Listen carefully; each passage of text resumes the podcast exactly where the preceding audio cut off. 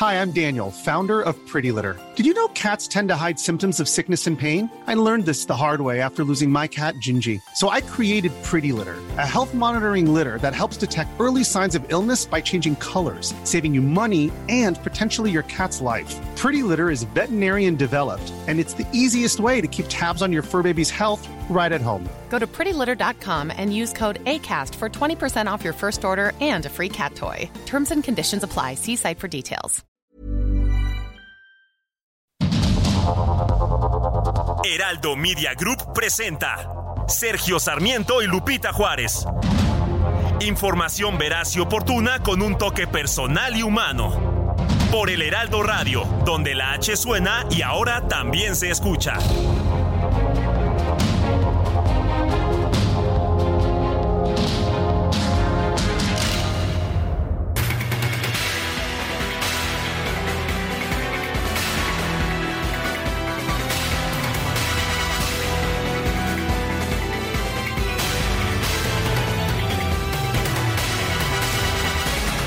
Son las 7 de la mañana en puntísimo de este jueves 28 de septiembre del 2023.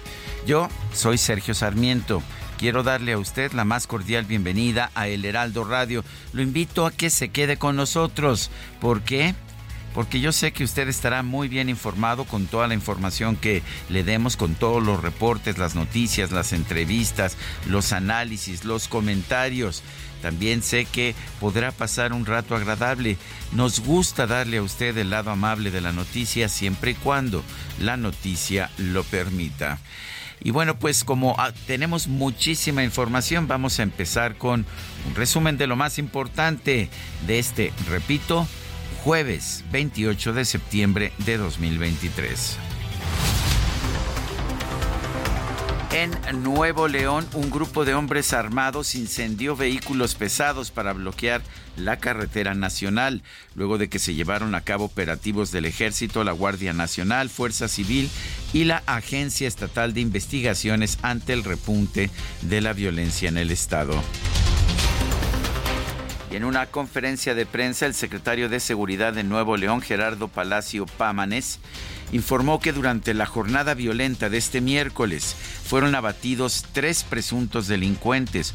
Hubo además 11 detenciones y se aseguraron 24 armas largas.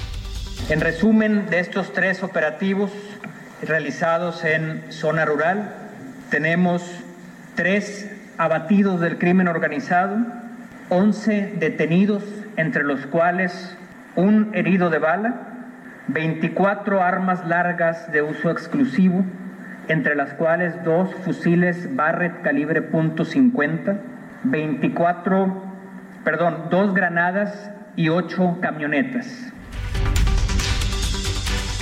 La Fiscalía General de Zacatecas informó que fue localizado con vida uno de los siete jóvenes desaparecidos en el municipio de Villanueva. También se confirmó el hallazgo de seis cuerpos sin vida de hombres jóvenes, los cuales permanecen en calidad de no identificados, aunque se supone que son estos seis secuestrados de Zacatecas. En un comunicado, la Fiscalía de Zacatecas aclaró que no se puede confirmar si entre los fallecidos se encuentra la totalidad de los jóvenes privados de la libertad el pasado domingo hasta que no se agoten las diligencias del reconocimiento. Por otro lado, Las autoridades de Zacatecas confirmaron la detención de tres personas presuntamente involucradas en este caso, pero no dieron a conocer ninguna información sobre su identidad o sobre las posibles motivaciones de este crimen. Los diputados originarios de Zacatecas, Miguel Ángel Varela y Noemí Luna del PAN, así como Carolina Dávila del PRI, acusaron al gobernador David Monreal de negligencia y falta de autoridad para enfrentar al crimen organizado. Hay momentos en la historia que no se deben dejar pasar, porque si se dejan pasar, se normaliza y en la conciencia colectiva se olvida. Y esos momentos es la violencia. Aunque tristemente en Zacatecas todos los días hay noticias de asesinados y de desaparecidos, no se debe normalizar. El levantamiento de siete jóvenes entre 14 y 18 años, es decir, de siete niños, de siete menores de edad víctimas del mal gobierno. Y digo víctimas del mal gobierno porque seis de ellos ya perdieron la oportunidad de tener un futuro. El subsecretario de Derechos Humanos, Población y Migración, Alejandro Encinas, encabezó la presentación del segundo informe de la Comisión Presidencial para la Verdad y el Acceso a la Justicia del caso Iguala. Hemos podido identificar a 434 actores relevantes que participaron directa o indirectamente en la desaparición de los muchachos. De cada uno de estos tenemos no solamente su identificación plena, sino aparte de quién es, qué hizo, dónde estuvo, qué papel fungió durante la desaparición o durante la creación de la verdad histórica. El subsecretario Encinas también criticó la orden judicial que le prohíbe referirse al ex director de la Agencia de Investigación Criminal, Tomás Herón de Lucio, como torturador o como creador de la verdad histórica del caso Iguala. Acabo de recibir hace un momento en mi oficina un amparo que concedió el juzgado séptimo del distrito en materia administrativa a la sede de México al señor Tomás N., en donde se me prohíbe decir la verdad. Ese es un asunto paradójico en la vida de nuestro país. Al presidente de la Comisión de la Verdad se le instruye a no decir la verdad. Lo que pasa es que está prejuzgando el proceso en contra de Tomás Cerón de Lucio. Ya lo está dando como culpable. Le toca a los jueces decidir si realmente es un torturador o un creador de la verdad histórica o si la verdad histórica es realmente una falsedad porque pues ya ve usted que los propios representantes del movimiento de Ayotzinapa dicen que su versión de los hechos se acerca peligrosamente a la verdad histórica de Jesús Murillo Caram. Integrantes de la Federación Estudiantil de Campesinos Socialistas de México atacaron las instalaciones de Ciudad Judicial en Iguala Guerrero con piedras, bombas Molotov y petardos. La Fiscalía General de Jalisco informó que en coordinación con la Fiscalía de Michoacán se logró la detención de tres hombres presuntamente implicados en el secuestro de la presidenta municipal de Cotija, Michoacán, Yolanda Sánchez Figueroa. No se ha revelado ningún móvil, ninguna motivación por este secuestro. La Fiscalía de la Ciudad de México informó que un juez de control impuso la medida cautelar de prisión preventiva contra Sean N. y César N., novio y suegro de la joven Montserrat Juárez Gómez, por delitos contra la salud en su modalidad de narcomenudeo. Posteriormente, el portavoz de la Fiscalía Capitalina, Ulises Lara, confirmó que ya se cumplimentaron órdenes de aprehensión contra Sean N. y César N. por su probable participación en el feminicidio de Montserrat Juárez. Agentes de la Policía de Investigación de esta Fiscalía General de Justicia cumplimentaron hace unos minutos al interior del reclusorio preventivo Varonil Norte órdenes de aprehensión en contra de César N. y Sean Ángel Alejandro N. por su probable participación en los hechos referidos. Una vez que les fueron leídos sus derechos constitucionales previa certificación médica, ambos fueron trasladados para ser puestos a disposición del juez de control que los requirió al interior del reclusorio preventivo varonil Oriente. Como lo hemos informado, ambas personas, quienes cuentan con parentesco en primer grado, posiblemente tuvieron participación en la privación de la vida de la joven Montserrat. La senadora del PAN, Xochitl Galvez, exigió la comparecencia del Gabinete de Seguridad Federal para que explique la ola de violencia que afecta a nuestro país. Es algo inaceptable ya, es algo que tiene que parar. El presidente tiene que reconocer que Chiapas, Zacatecas, eh, Jalisco, o sea, todo el país. Hay una ola de violencia brutal, imparable.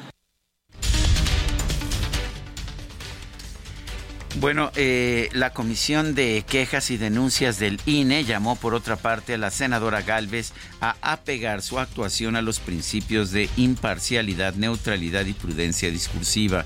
Le ordenó borrar de su cuenta de YouTube una entrevista en la que un presentador le desea éxito en la contienda por la presidencia de la República. En otro caso, la Comisión de Quejas del INE ordenó al ex líder nacional de Morena, Alfonso Ramírez Cuella, retirar de sus redes sociales imágenes en las que promueve a la ex jefa de gobierno, Claudia Sheinbaum, como presidenta de la República. La Sala Superior del Tribunal Electoral ordenó a la Unidad Técnica de lo Contencioso del INE analizar de manera más exhaustiva una queja presentada por el diputado de Movimiento Ciudadano Jorge Álvarez Maínez por presuntas infracciones en el acto de nombramiento de Claudia Sheinbaum como coordinadora de los comités de defensa de la Cuarta Transformación. La dirigencia nacional de Morena informó que un total de 285 personas se registraron para participar en los procesos internos del partido en nueve estados del país. El líder nacional de Morena, Mario Delgado, restó importancia al juicio para la protección de los derechos político-electorales que interpuso el ex canciller Marcelo Ebrard. Mira, no es por presumir, pero la fecha hemos ganado 5.000 casos parecidos. O sea, impugnaciones sobre algún proceso interno, pues te diría no hemos perdido ninguno, salvo la arbitrariedad, pues no, no perdimos, el caso fue una arbitrariedad, fue una violación a la Constitución el caso de Raúl Morón y de Félix Salgado. El diputado de Morena, Daniel Gutiérrez, informó que los legisladores afines a Marcelo Ebrard acordaron promover cambios al paquete económico del 2024, para lo cual podrían negociar con la oposición. Lo estamos revisando, todavía no tenemos una cantidad importante, pero creemos que va a ser mucho mayor de lo que se asignó en el año 2023. ¿De cuánto? No, en lo, en lo general todos. En lo particular, somos más de 40 diputadas y diputados de del Camino de México que vamos a analizar y en su momento modificar el presupuesto. Bueno, la pregunta es, ¿se acabó la unanimidad de Morena en el Congreso? Eso es lo que parece estar tratando de lograr Marcelo Ebrard. En realidad no creo que le interese tanto el detalle del presupuesto, pero en, sí en mandar un mensaje en el sentido de que Morena necesita a los legisladores de Marcelo Ebrard. El director general del IMSS, Robledo, se reunió con los integrantes de la bancada de Morena en San Lázaro para presentarles el plan de salud IMSS Bienestar con el cual el gobierno federal busca garantizar la atención médica para la población sin seguridad social. Y en el marco de la glosa del quinto informe de gobierno, las bancadas de oposición denunciaron que la política exterior de este sexenio se ha caracterizado por la crisis migratoria, la ausencia del presidente López Obrador en encuentros internacionales y el apoyo a las dictaduras. A través de redes sociales, la gobernadora de Chihuahua, Maru Campos, solicitó al gobierno federal que cumpla con su cometido en la solución al problema de los migrantes, tanto en su estado como en todo el país. Y en los Estados Unidos se llevó a cabo el segundo debate entre aspirantes a la candidatura presidencial del Partido Republicano. La exgobernadora de Carolina del Sur, Nikki Haley, y el gobernador de Florida, Ron DeSantis, insistieron en el envío de tropas a México para combatir el narcotráfico y durante un mitin en el estado de Michigan, el expresidente Donald Trump aseguró que actualmente la Unión Americana tiene la peor frontera del mundo, mientras que en su gobierno dice fue la más segura. El senador demócrata Bob Menéndez en los Estados Unidos se declaró no culpable en el proceso en su contra por presuntamente aceptar sobornos a cambio de ejercer su influencia para favorecer los intereses de Egipto. En el sistema estadounidense, el senador Menéndez conserva su escaño a pesar de estar enfrentando acusaciones criminales. Bueno, ya en la información deportiva, sin contar con Lionel Messi por lesión, el Inter de Miami cayó 2 a 1 ante el Houston Dynamo en la final de la US Open Cup. Y los Tigres de Nuevo León se coronaron en la Campeones Cup 2023 al derrotar en tanda de penaltis a Los Ángeles Football Club.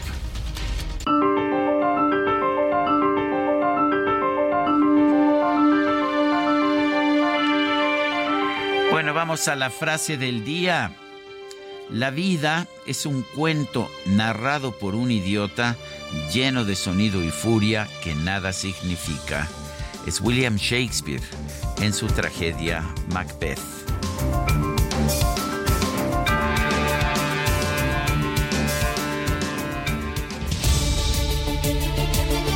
Bueno, es momento de ir a las preguntas, ya sabe usted, no son encuestas, son simples preguntas. La gente que quiere responder, responde. Y quien, quien tiene el sistema para contar los votos no es un servidor, es X, Twitter. La pregunta de ayer fue la siguiente, ¿sigue prevaleciendo la verdad histórica en el caso Iguala?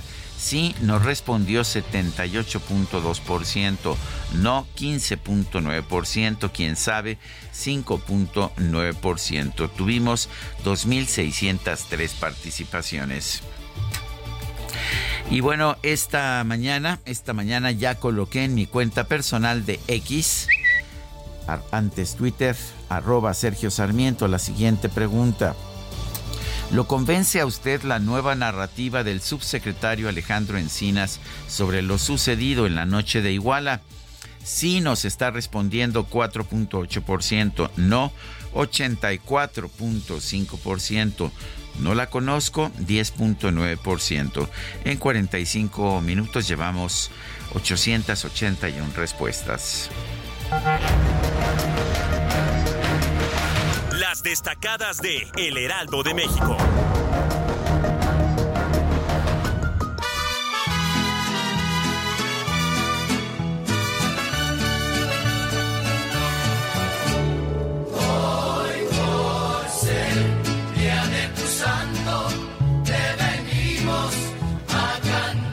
Hombre, ahora sí los veo hasta de la manita, el DJ Kike y nuestra productora Carla Ruiz.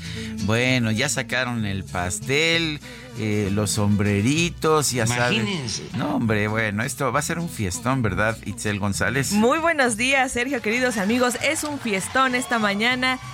28 de septiembre es cumpleaños de nuestra productora Carla Ruiz. Estamos muy contentos. Va a haber, no va a haber pastel en este momento, hubo No. churros ¿Hubo churros? y se rumora que va a haber Yo barbacoa con no consomé. vi, eh, Ahorita pasan los churros, Sergio, no, te vi. preocupes. Estoy aquí buscándolos con mis, con mis binoculares y no veo churros por ningún lado. ¿Será que ya se los acabó la producción? ¿Será? No, No, hombre, creo. sí. Yo creo que sí fueron considerados y te guardaron, pero ¿Ya viste el DJ Kike con todo el, con todo el azúcar que tiene alrededor de los labios? yo creo que ya se delató y él se comió todos los churros. Eh, estamos de festejos por lo menos toda esta semana y muy contentos, pero también tenemos que trabajar. Es jueves 28 de septiembre. Hay que trabajar, DJ Kike, porque Uy, si no. no, no cobramos el próximo viernes, que es quincena. Así que vámonos El rapidito. próximo viernes es mañana. El próximo viernes es mañana, entonces mañana es 29. Yo creo que sí cae, sí cae. Pronostico que sí va a caer para el cumpleaños de, de las festejadas de, de esta semana, que no se les pudo traer su regalo. Pero en cuanto caiga la quincena, Bueno, como dicen, yo no sé mañana. yo no sé mañana. Así es, hay que trabajar. Comenzamos con las destacadas del Heraldo de México. En primera plana, por Morena, aspiran 285 a nueve gubernaturas. El presidente del partido, Mario Delgado, informó que de acuerdo con los registros, se inscribieron 110 mujeres, 174 hombres y una persona de otro género. País, autos, chocolate, extienden regulación a diciembre. La Secretaría de Seguridad y Protección Ciudadana informó que el programa tiene una alta demanda de solicitudes. Ciudad de México, Clara Brugada se dice lista para enfrentar a la derecha. Afirmó que en la capital no se pueden permitir que regrese el reino de la corrupción que por años se instauró. Estados, gobierno de Chihuahua exige ayuda, urge al gobierno federal que actúe ante flujo de migrantes. Orbe, Filadelfia, jóvenes saquean tiendas. Hay enojo porque un juez desestimó cargos contra un policía agresor. Meta, boxeo, Canelo prende duelo. El tapatío promete mostrar su mejor nivel ante Jermel Charlot luego de sus retos. Y finalmente, en mercados, área de oportunidad, recaudo en el mejor nivel. México se ubica en quinto lugar en la CEPAL, entre los países que menos captación registra por impuestos. Sergio amigos, hasta aquí las destacadas del Heraldo. Muy feliz jueves. Muchas gracias Itzel González, feliz jueves también a ti, son las 7 de la mañana con 20 minutos.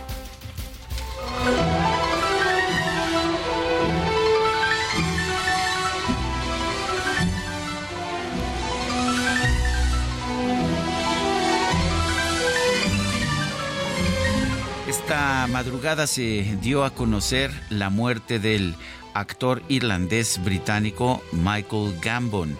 Nació en Dublín el 19 de octubre de 1940, falleció esta, esta mañana en Wickham, en el Reino Unido. Michael Gambon fue un gran actor, fue un eh, actor de obras de teatro de Shakespeare, de Samuel Beckett, de Harold Pinter. Eh, también ah, participó en series de televisión, pero yo creo que lo recordamos todos en su entrañable papel del mago Albus Dumbledore en la serie de películas de Harry Potter. El entrañable y barbado Albus Dumbledore.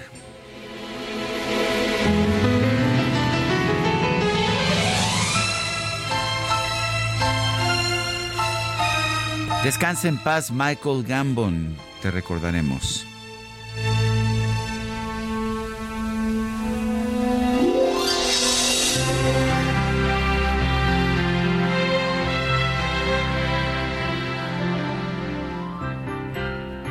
Durante Fiatstrena damos el grito con increíbles promociones. Enganche desde 10%, descuento de hasta 30 mil pesos, más tasa de 7.99%. Septiembre es de Fiatstrena, la gama italiana más accesible que nunca. Válido al 2 de octubre. CAT 31.9% informativo. Consulta fiat.com.mx.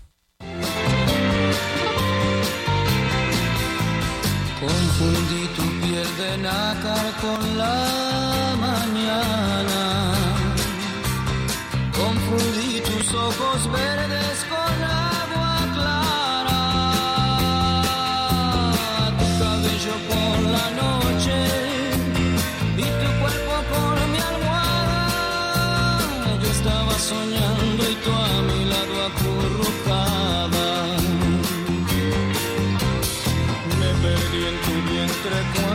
José Rómulo Sosa Ortiz, José José, falleció, falleció el 28 de septiembre de 2019 en Florida, allá en los Estados Unidos. Había nacido el 17 de febrero en Clavería, sí, aquí en Azcapotzalco, en la Ciudad de México. José José, un cantante que dejó una huella profunda en la cultura musical de los mexicanos, el príncipe de la canción, lo llamaban.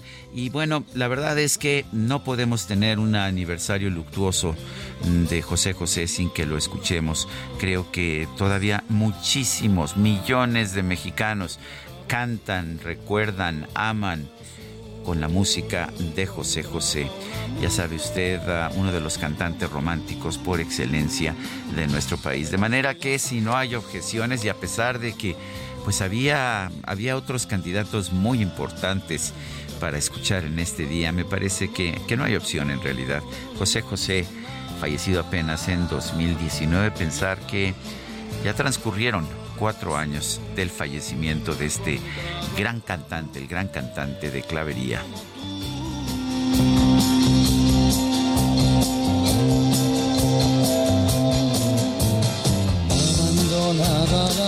Bueno, y nos da los buenos días, José José, precisamente con esta que se llama Buenos días, amor. Nuestro número de WhatsApp, mándenos mensajes. 55 20 10 96 47. Regresamos. Pero no dijiste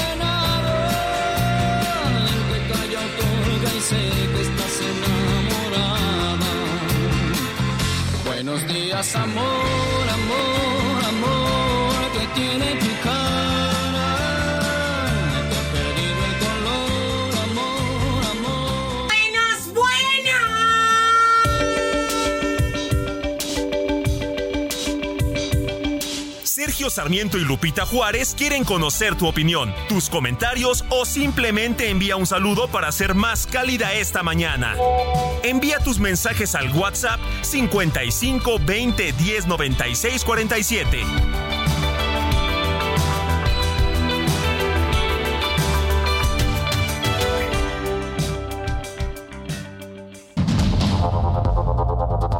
Continuamos con Sergio Sarmiento y Lupita Juárez por el Heraldo Radio.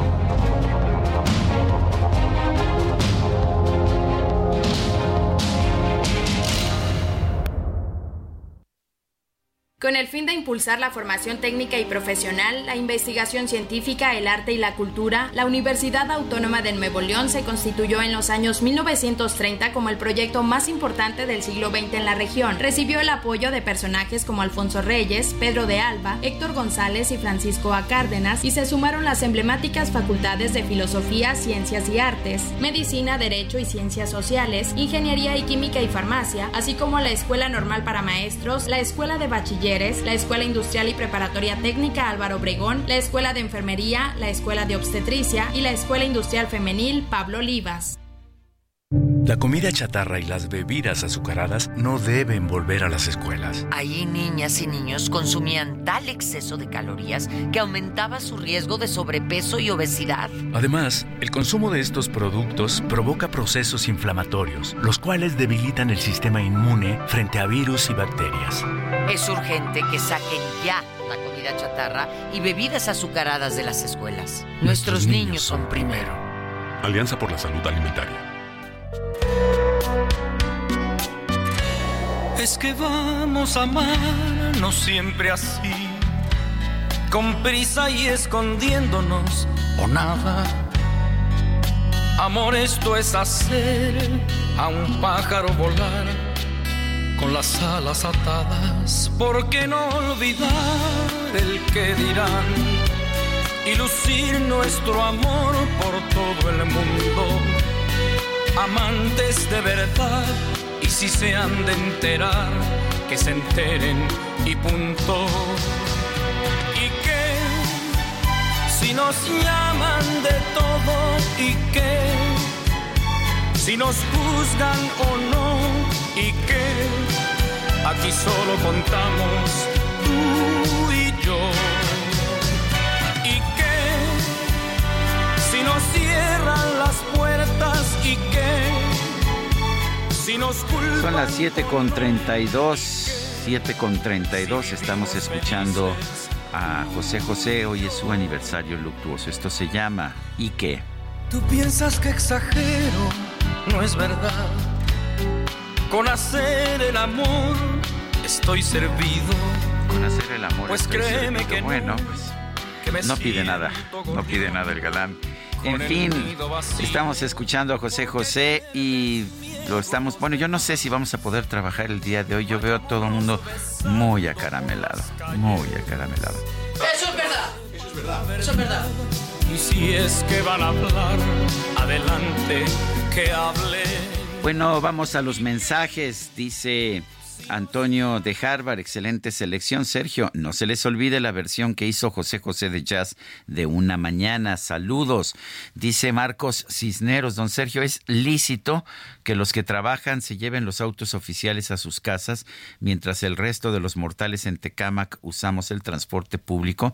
Creo que depende de cuáles son las condiciones en que se utiliza el auto.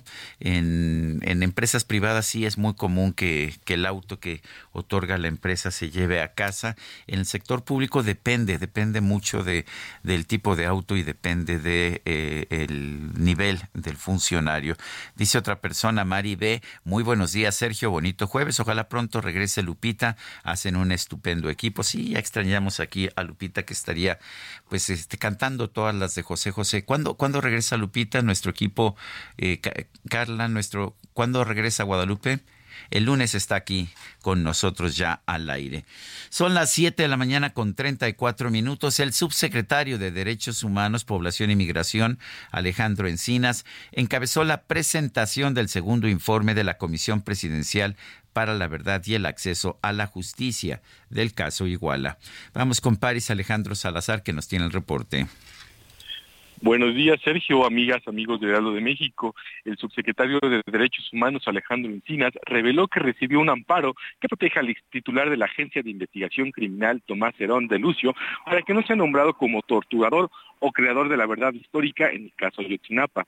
En la presentación del segundo informe de la presidencia de la Comisión para la Verdad y el Acceso a la Justicia del caso Ayotzinapa, Alejandro Encinas señaló que se le está prohibiendo mencionar el nombre de Tomás Herón y que el gobierno de México es víctima de un acoso judicial. Escuchemos a Alejandro Encinas.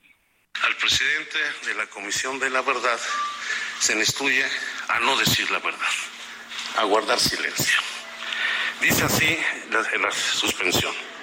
Se concede la suspensión provisional a Tomás Herón de Lucio, creo que esto no rompe el señalamiento de la juez, para el único efecto que las autoridades responsables se abstenga de continuar realizando declaraciones verbales, escritas o la publicación de contenido en páginas oficiales o redes sociales mediante las que se afirme, sugiera o preste dentro de un contexto especial al quejoso sosteniendo que es un torturador,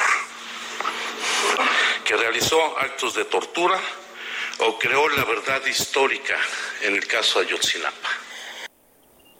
Señaló que en la investigación queda aclarado que ninguno de los 43 normalistas tuvo algún vínculo con la delincuencia organizada. Dijo que en el caso de esta desaparición también se tienen 132 detenidos, de los cuales 41 son integrantes de Guerreros Unidos y 71 son policías de distintas corporaciones de Guerrero. Afirmó que la verdad histórica fue una construcción desde el gobierno federal para legitimar socialmente la verdad de los hechos. Reveló que durante el 26 y 27 de septiembre de 2014 nunca estuvieron juntos los 43 normalistas, sino que fueron divididos en tres grupos y desaparecidos, que se cuenta con información para señalar que no hay alguno con vida y que de acuerdo al modus operandi de Guerreros Unidos, ahora ya no se buscan fosas clandestinas, sino se buscan restos óseos principalmente calcinados. Aseguró que se mantendrá la búsqueda e identificación de restos óseos. Escuchemos a Alejandro Encinas.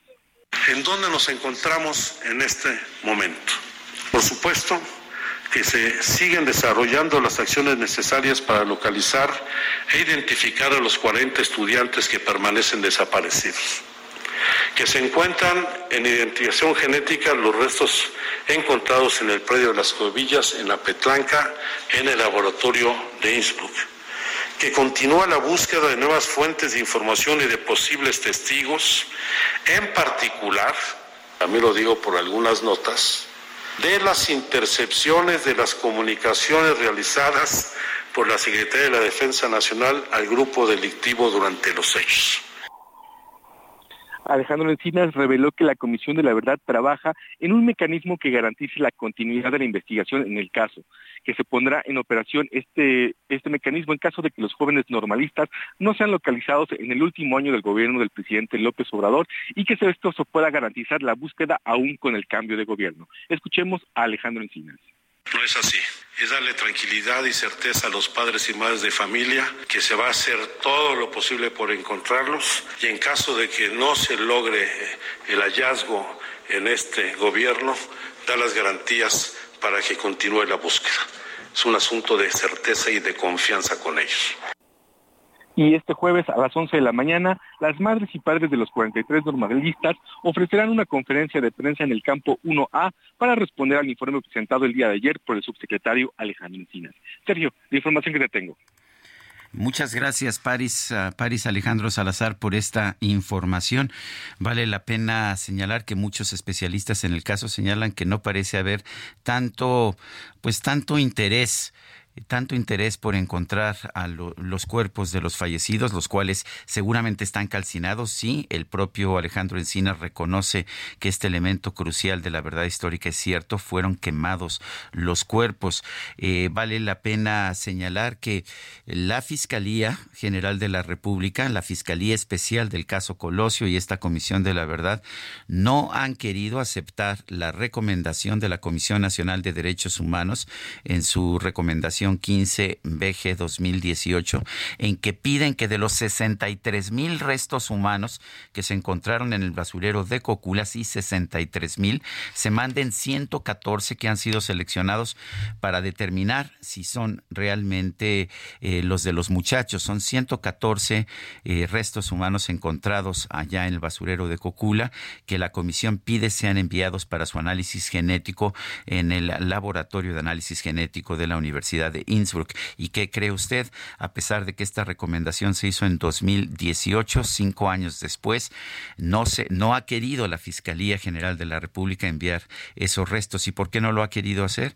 Porque saben que es muy probable que se encuentre que esos restos son de los estudiantes, de los normalistas, y entonces tendrían que reconocer que la verdad histórica es real y que los muchachos fueron quemados allá en el basurero de Cocula. Alejandro Encinas, el subsecretario, se refirió también a Omar García Harfush, el exsecretario de Seguridad Ciudadana, eh, el exsecretario de Seguridad Ciudadana de la Ciudad de México, que actualmente está buscando la candidatura de Morena para la Ciudad de México. Esto fue lo que dijo. Eh, se menciona esta junta de autoridades y en esta junta de autoridades también eh, los los agentes de la Fiscalía mencionaron a Omar García Harfush como uno de los participantes en estas juntas de autoridades. Eh, sin embargo, no está en esta eh, diapositiva que usted presenta. Preguntarle si, también eh, lo mencionaron, se lo mencionaron a usted, el señor innombrable, como le llama. Y sobre la primera, está tanto en el primero como en el segundo informe, en donde evidentemente pues, no están los nombres completos. Bueno, esta fue la respuesta de Alejandro Encinas a la pregunta de un reportero. Ya Omar García Harfush, el exsecretario de Seguridad, ha contestado, bueno, desde hace tiempo ha, ha, señalado cuál fue su papel, entre otras cosas ha dicho que él no estuvo presente el 26 y 27 de septiembre en Guerrero, se le había asignado, se le habían asignado otras responsabilidades y que regresó en octubre porque le pidieron que ayudara a buscar los cuerpos de los normalistas. Ayer, de hecho, el uh, ex secretario de Seguridad dijo lo siguiente, o dijo lo siguiente en sus redes sociales. En las reuniones en las que participé se establecieron las líneas de acción que se iban a seguir para buscar a los jóvenes en territorio, sin abordar temas de investigación. Dice que esto se puede corroborar con los documentos existentes, es decir, con las minutas que se levantaron por por parte de la Secretaría de la Defensa Nacional, en donde se puede constatar que no tuve intervención alguna durante las reuniones. Nunca tuve la calidad de enlace operativo de la investigación ni algún otro encargo homólogo. Simplemente participé junto con otros servidores públicos federales, estatales y municipales en acciones tendientes a recabar información acerca del paradero de los jóvenes estudiantes desaparecidos. Añadió García Harfush en toda la información que ha sido recabada y difundida por las autoridades. No hay ningún tipo de señalamiento que me relacione con la muy lamentable desaparición de los jóvenes normalistas. Por lo tanto, lo digo con claridad y firmeza, nunca participé en los lamentables acontecimientos ocurridos en Ayotzinapa ni en la construcción de la llamada verdad histórica, es lo que dice Omar García Harfush, exsecretario de Seguridad Ciudadana.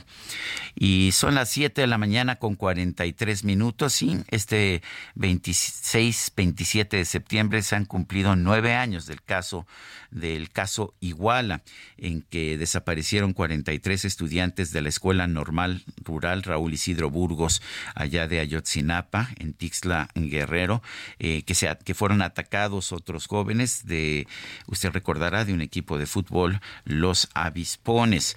El gobierno de México difundió en cumplimiento con la instrucción presidencial un informe sobre este caso. Le llamó de hecho Ayotzinapa, no le llamó caso Iguala. Eh, se están centrando exclusivamente en las víctimas ah, eh, normalistas de Ayotzinapa. El doctor Sergio Aguayo es profesor del Colegio de México, lo tenemos en la línea telefónica.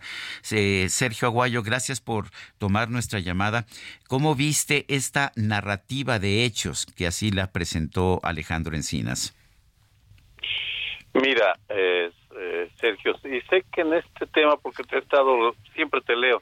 sí, creo que es en un tema en que tú y yo tenemos diferencias, pero aquí estamos para escuchar tus puntos de vista. Tenemos diferencias.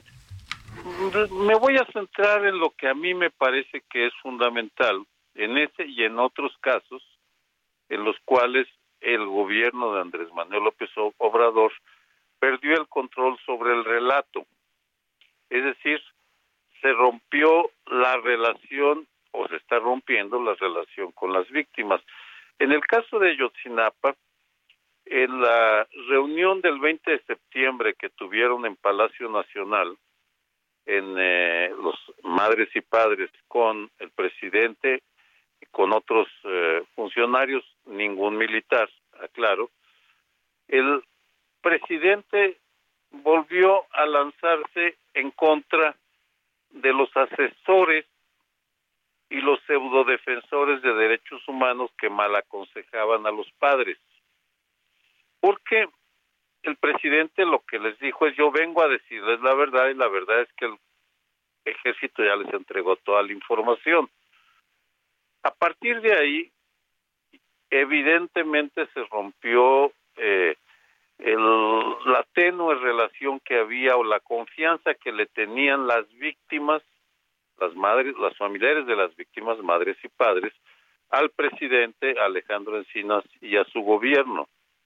Eh, podemos discutir tú y yo y los el informe de la CNDH, los informes que sacaron en su momento Pablo Gómez, eh, enviado del PRD, etcétera, pero en este tipo de asuntos, los dos interlocutores claves son madres y padres y presidente.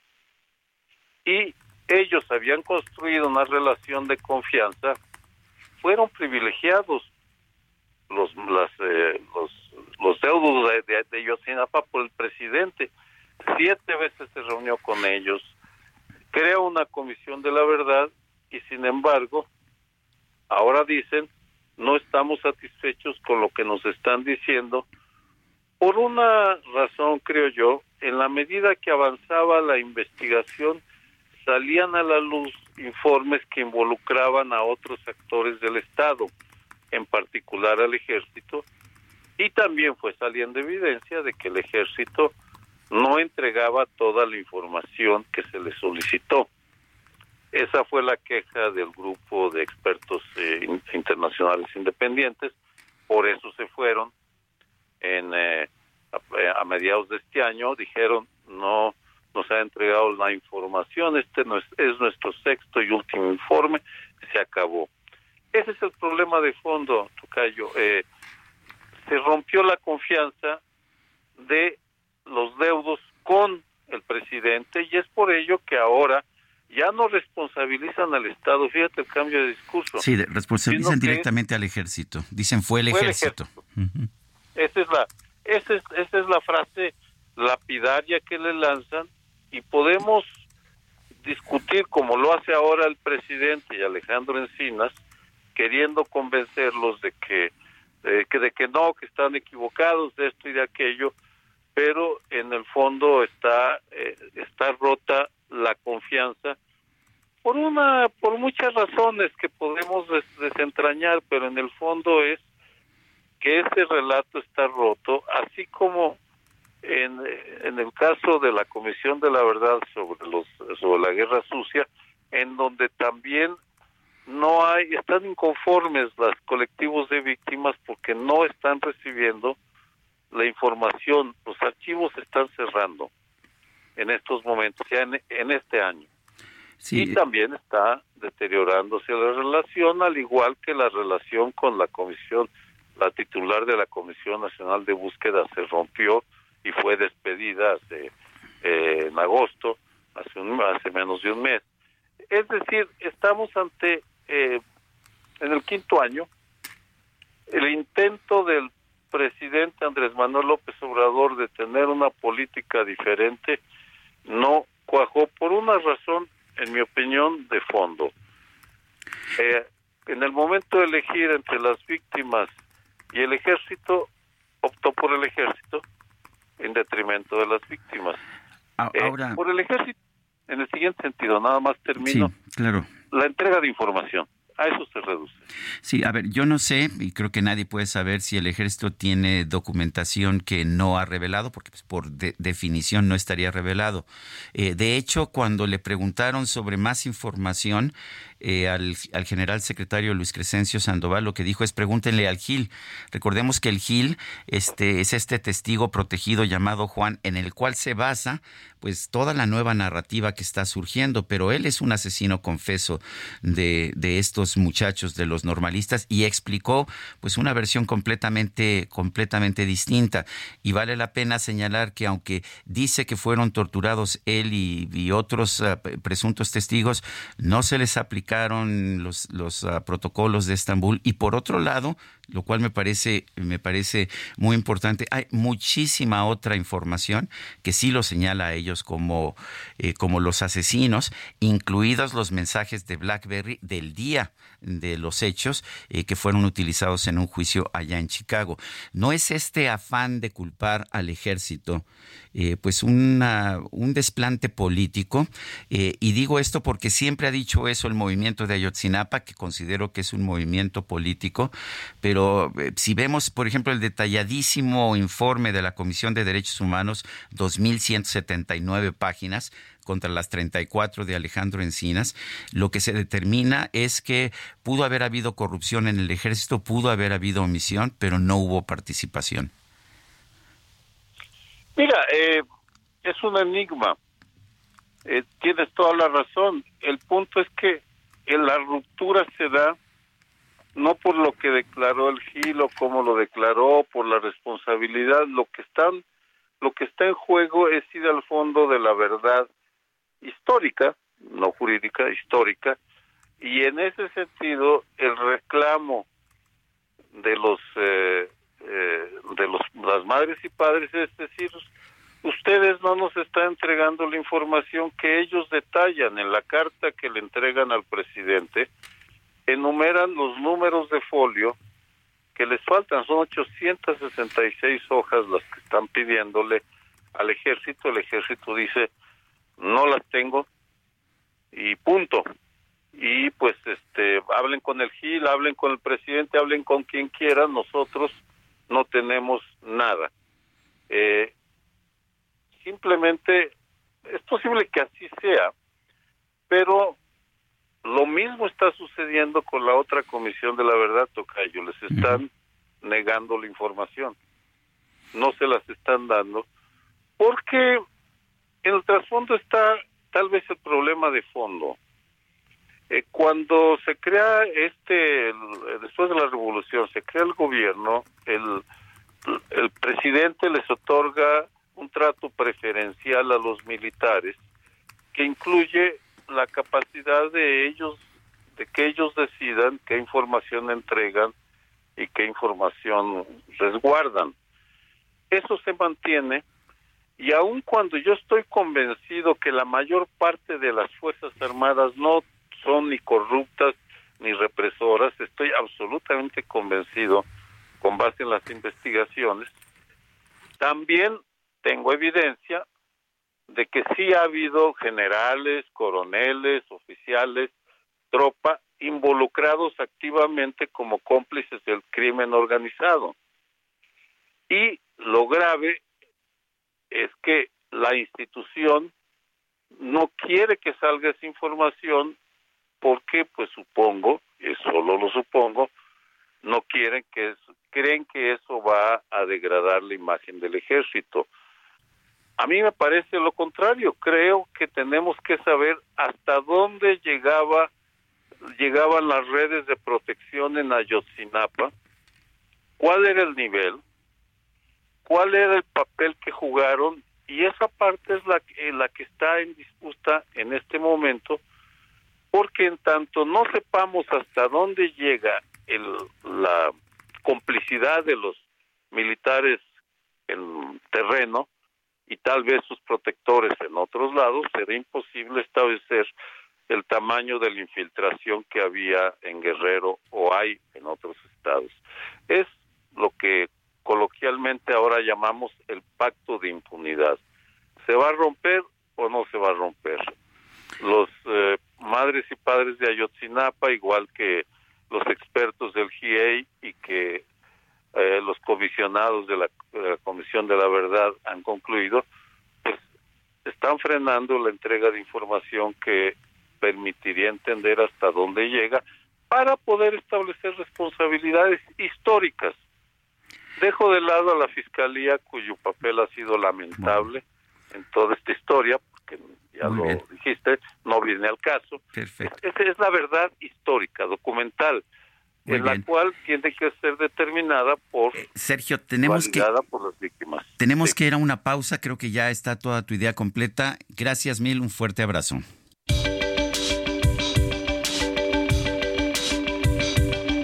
Sergio Sarmiento y Lupita Juárez quieren conocer tu opinión, tus comentarios o simplemente envía un saludo para ser más cálida esta mañana.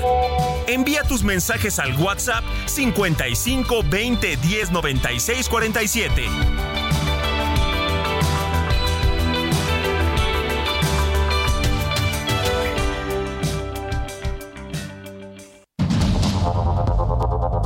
Continuamos con Sergio Sarmiento y Lupita Juárez por el Heraldo Radio.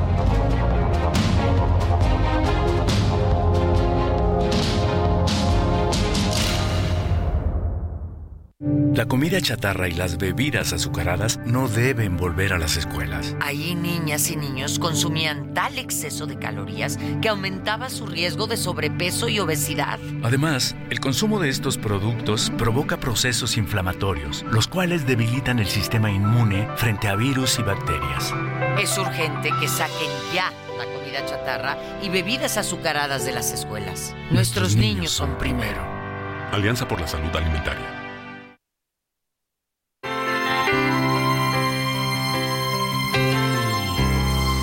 Ya lo pasado, pasado. No me interesa. Ya me sufrí y lloré. Todo quedó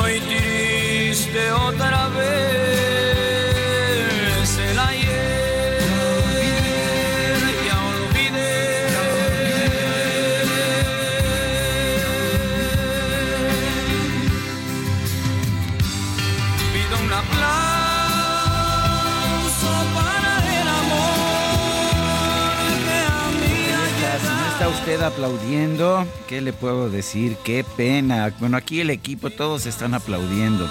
Son todos jóvenes enamorados. Bueno, nuestro nuevo operador. ¿Cómo se llama nuestro operador? Emanuel, bienvenido. Aquí además con nombre de cantante y todo. Bueno, ¿qué le vamos a hacer? Pero hoy, hoy es día dedicado no a Emanuel, sino a José José. ¿Qué tal lo pasado pasado? Ya todo he olvidado, ya todo he pasado, ya le dije adiós. Bueno, pues son las 8 de la mañana con 3 minutos. Mejor vámonos a los mensajes, que si no, de aquí no salimos para la información. Nos dice Carlos Echenique March. Muy buenos días, excelente jueves. Ya es jueves, ¿verdad? Es importante. Mañana, mañana, cuidado porque es viernes. Viernes de quincena, además. Uf. Bueno, se va a poner bueno. López Obrador, cuando era opositor, afirmaba que el responsable de la desaparición de los 43 estudiantes era el gobierno y hoy, nueve años después, resulta que siempre no.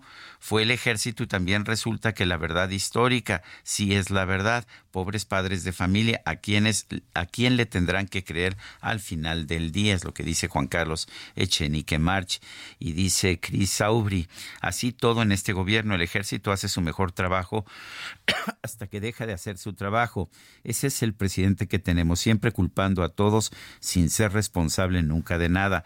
Les prometió algo a los papás y no les cumplió. Esa es la realidad. Y con esto sigo sin entender qué hace Murillo Karam en la cárcel. Saludos siempre de su fan número uno. Bueno, vamos con otros temas. La Fiscalía General de Zacatecas informó que fue localizado con vida uno de los siete jóvenes desaparecidos en el municipio de Villanueva. También se señaló el hallazgo de seis cuerpos sin vida de hombres jóvenes pero estos eh, oficialmente por lo menos están todo, todavía en calidad de no identificados. Omar Hernández, cuéntanos, adelante con tu información. Gracias, Sergio. Efectivamente, el día de ayer la Fiscalía General de Justicia del Estado de Zacatecas confirmó, mediante estos recorridos y el operativo que se implementó desde el domingo, para dar con el paradero de siete víctimas, quienes fueron sustraídas de la de su libertad y privados ilegalmente el domingo por la madrugada en el rancho El Potrerito de la comunidad Malpaso del municipio de Villanueva. Y lo hemos podido constatar en estos trabajos de campo que hemos hecho en los recientes días, un rancho que está a escasos 200 metros de una comandancia de la Guardia Nacional, es decir, tuvieron contacto e incluso los familiares ayer nos decían, desde las 11 de la noche se comenzaron a escuchar los balazos y ninguna autoridad hizo algo. Les fueron a avisar porque literal llegan corriendo ahí a la base de la Guardia Nacional. No se hizo nada. Después el comando delictivo entró, los tuvieron que haber visto y también cuando salieron con los jóvenes de la comunidad existe consternación, ya que no es el caso nada más de estos siete adolescentes, recordemos sus edades entre 14, 15, 17 y 18 años de edad, sino que al menos 20 habitantes, en su mayoría jóvenes, tan solo este año han sido sustraídos, más o, más o menos con la misma dinámica, sin embargo solamente cobró notoriedad y una vez que se hizo esta desaparición forzada masiva. El día de ayer, ya te digo, después de estos recorridos que se implementaron en al menos tres municipios, se dio con el paradero de los jóvenes y se da después de que eh, se logró la detención de dos personas también adolescentes originarios del estado de Durango, quienes probablemente a las autoridades les indicaron el lugar donde eh, habían cometido pues este sextuple asesinato y una de las víctimas logró ser encontrado con vida, se trasladó al Hospital General de Zacatecas vía aérea, donde lo han reportado en el último informe médico con fracturas en el rostro, pero ya estable. Incluso probablemente el día de hoy se defina su situación médica y pueda ser dado de alta. Los cuerpos permanecen todavía en la fiscalía, les puede ser entregados a sus familiares y probablemente los velorios, las exequias fúnebres comiencen hoy por la tarde en el municipio de eh, Villanueva, donde ya se ha dispuesto un lugar, un salón ejidal para la recepción de estas eh, víctimas. Así pues, Sergio, se confirma pues el hallazgo de seis de las víctimas y uno de ellos rescatado con vida que probablemente se ha dado de alta también en las próximas horas. Es el reporte. Omar Hernández, gracias. Y de todas formas, qué tragedia, ¿no? Estos seis jóvenes eh, decían, es que están vinculados con el crimen organizado. Tienen de 14 a 18 años, ¿no? Sí, así es. Y como te digo, no son las únicas víctimas. Eh, ha habido también hay una serie de desapariciones forzadas. Es decir, el fenómeno no es nuevo en esta comunidad. Te lo agradezco, Omar Hernández. Y bueno, vamos, vamos a, otra región de nuestro país también afectada por la inseguridad. Ayer se registraron vehículos incendiados y narcobloqueos por la detención de integrantes de grupos criminales en Nuevo León. Juan Teniente nos tiene el reporte. Juan, adelante. Buenos días, Sergio. Así es como tú lo mencionas, el día de ayer fue un día que no se vivía desde hace muchos años con narcobloqueos, delincuencia, a pesar de que ayer arribaron más de 100 elementos de inteligencia o, cuerpos especiales del ejército para contrarrestar los índices delictivos que se han registrado en Nuevo León.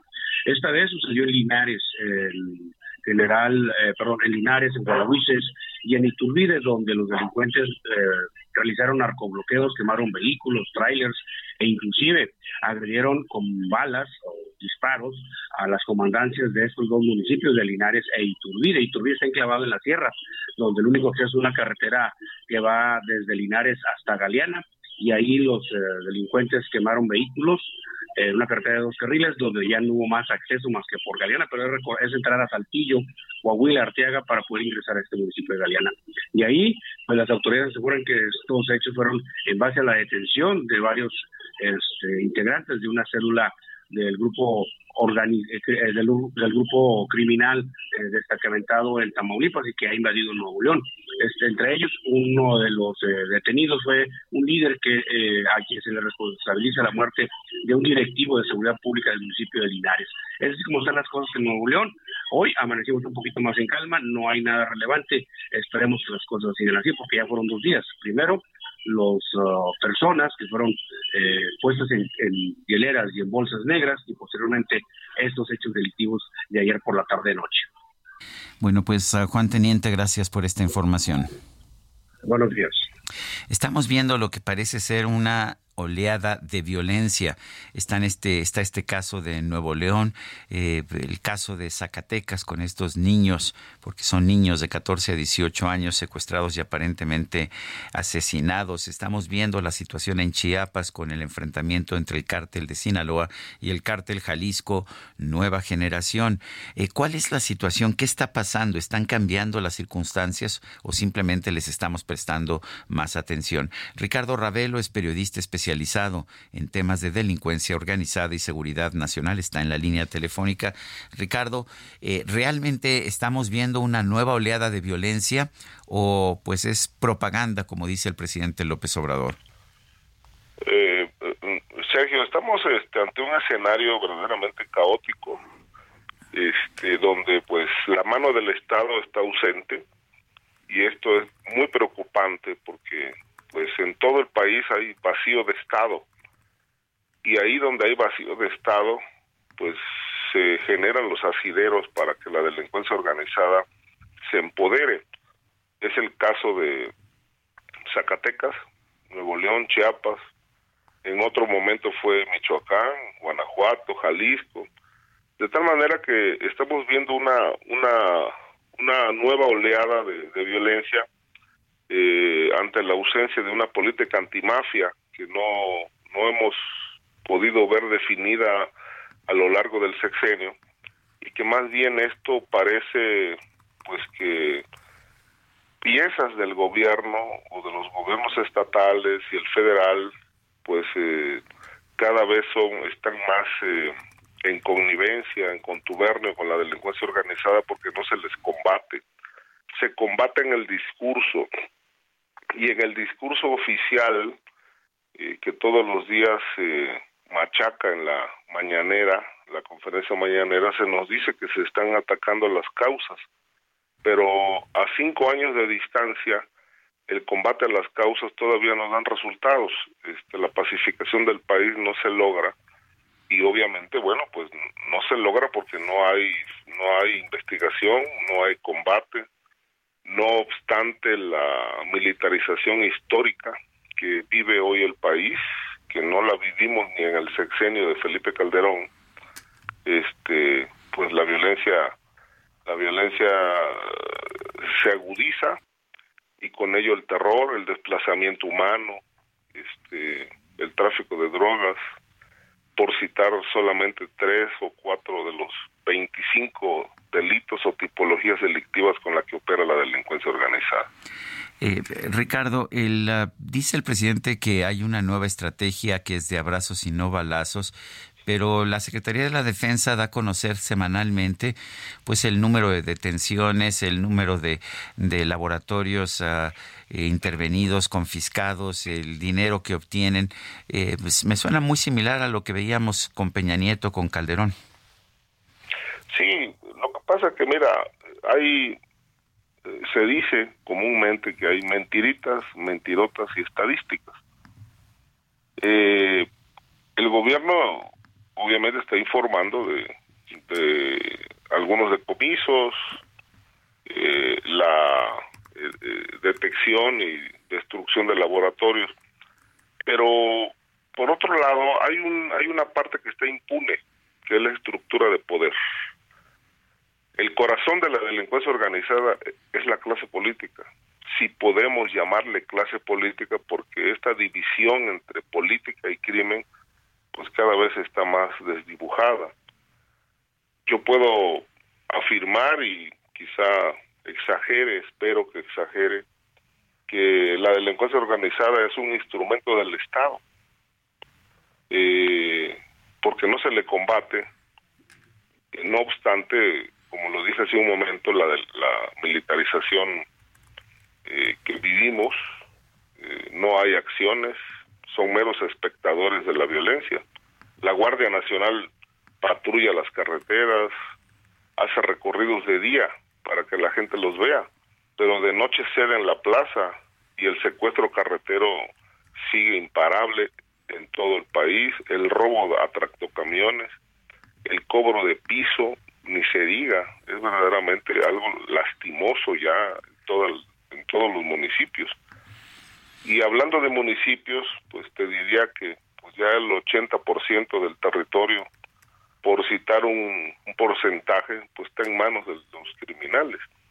De tal manera que la cuarta transformación en, el, en materia de seguridad, pues es un rotundo fracaso porque el presidente no logró y no va a lograr terminar su sexenio con un país pacificado como lo ofreció. Por el contrario, hay 17 grupos criminales con todos los ramajes eh, diseminados en el país que pues tienen el total control del territorio y esto es muy preocupante. Por eso Estados Unidos tiene una una posición bastante crítica y cuestionativa sobre esta política de abrazos y no balazos del presidente sin resultados. ¿Cuál sería la solución, Ricardo? ¿Qué estamos haciendo mal? ¿Qué podríamos mejorar? Mira, eh, cuando, cuando se plantean estos, eh, estos asuntos de qué se puede hacer, no puedo dejar de pensar en lo que se hizo en Italia y en una etapa en Colombia. Establecer una fiscalía verdaderamente competente que se apoye por lo menos en en unos 100 fiscales con jueces específicos y una política antimafia que no solamente combata la violencia en las calles, sino lo que les permite que actúen con impunidad, que es la, el contubernio político. Si no se combate la estructura de poder, es decir, gobernadores, alcaldes, senadores, diputados, alcaldes, pues difícilmente vamos a poder revertir la situación. Se necesita mano dura, se necesita un estado de excepción entidad por entidad y un ejemplo de ello, con todo lo cuestionado que pueda ser, es la, la, eh, la situación que vive El Salvador. Hoy El Salvador es, eh, es uno de los países más seguros de América Latina, pero Bukele, el presidente de El Salvador, este pidió que le concedieran eh, estados de excepción región por región para combatir a la, delincuencia organizada. Hay estados en México que ya pueden pudieron haber sido declarados estados de excepción, es el caso de, de Michoacán, es el caso de Tamaulipas, pero la impunidad se ha impuesto. Ahí está cabeza de vaca libre, impune, ahí están otros personajes de la delincuencia organizada impunes. Es decir, no hay un solo político corrupto y ligado al narcotráfico que esté preso. No obstante, este discurso reiterativo del presidente que plantea el combate permanente a la corrupción ha sido pura demagogia.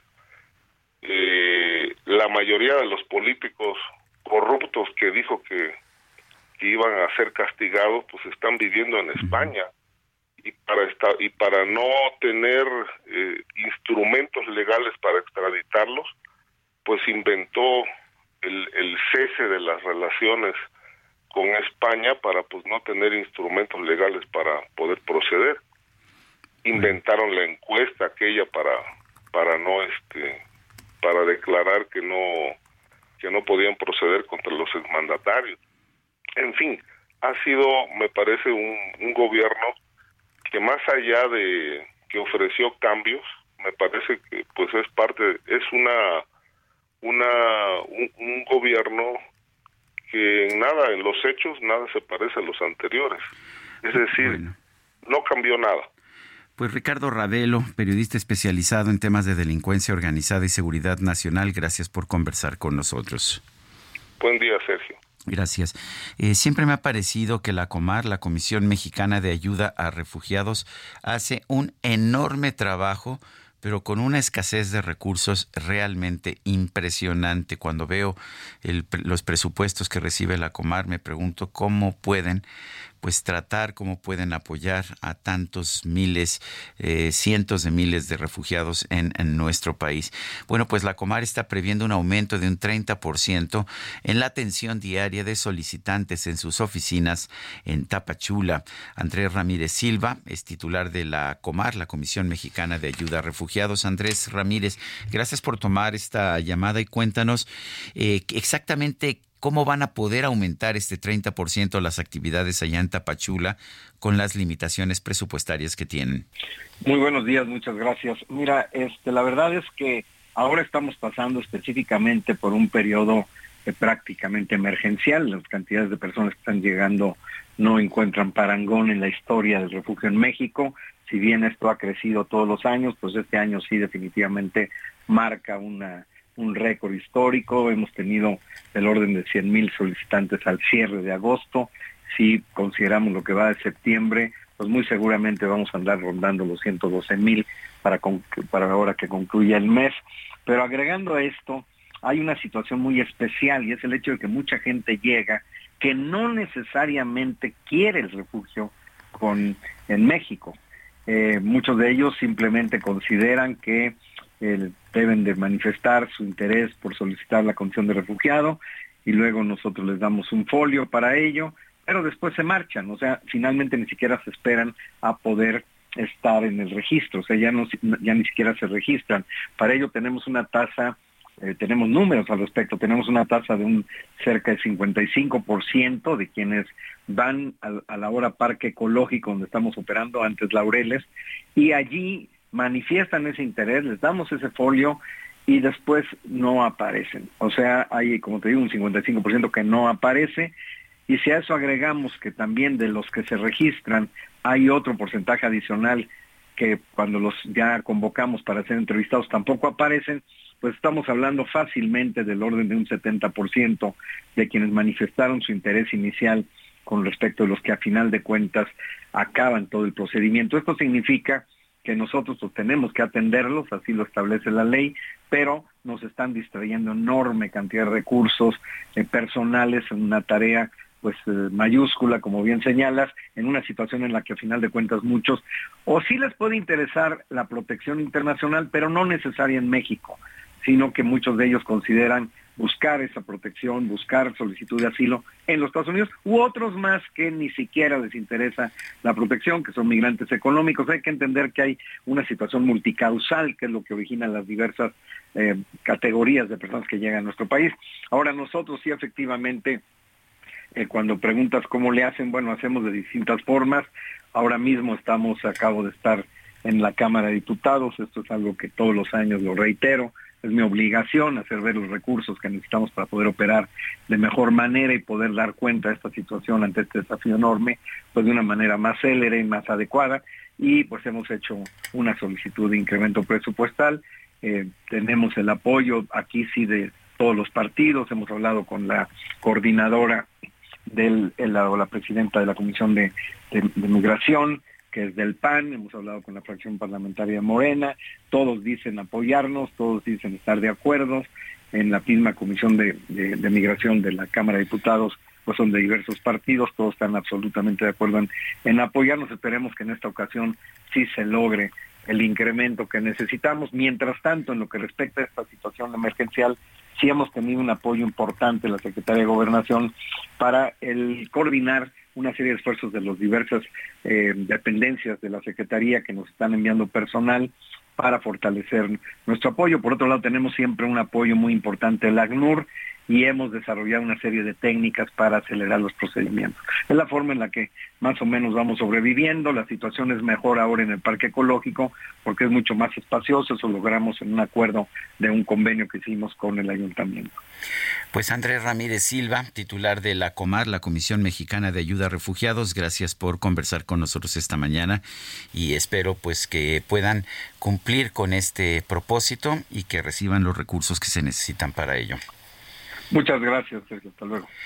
Son las 8 de la mañana con 24 minutos. Me manda un mensaje Javier Lozano, abogado.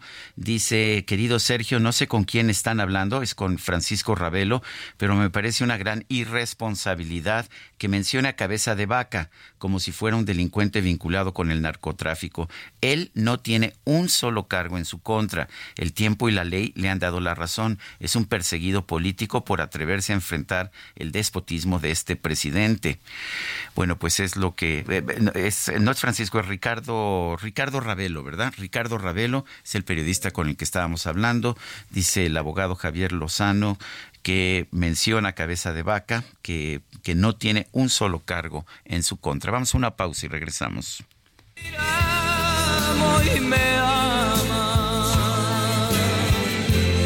Ya nunca más estaré. Selling a little or a lot? Shopify helps you do your thing however you cha-ching. Shopify is the global commerce platform that helps you sell at every stage of your business. From the launch your online shop stage to the first real life store stage, all the way to the did we just hit a million orders stage. Shopify is there to help you grow. Shopify helps you turn browsers into buyers with the internet's best converting checkout. 36% better on average compared to other leading commerce platforms because businesses that grow grow with Shopify. Get a $1 per month trial period at shopify.com/work. shopify.com/work.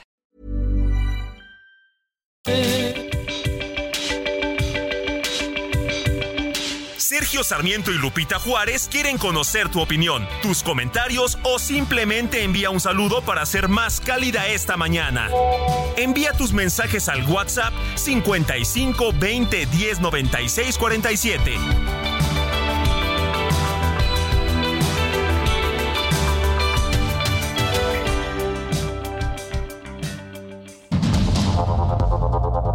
Continuamos con Sergio Sarmiento y Lupita Juárez por el Heraldo Radio.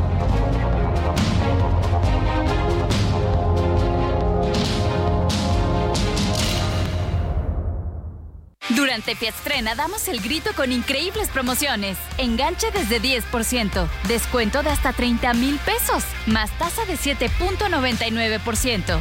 Septiembre es de Fiatstrena, la gama italiana más accesible que nunca. Válido al 2 de octubre. CAT 31.9% informativo. Consulta fiat.com.mx. Jaque Mate con Sergio Sarmiento.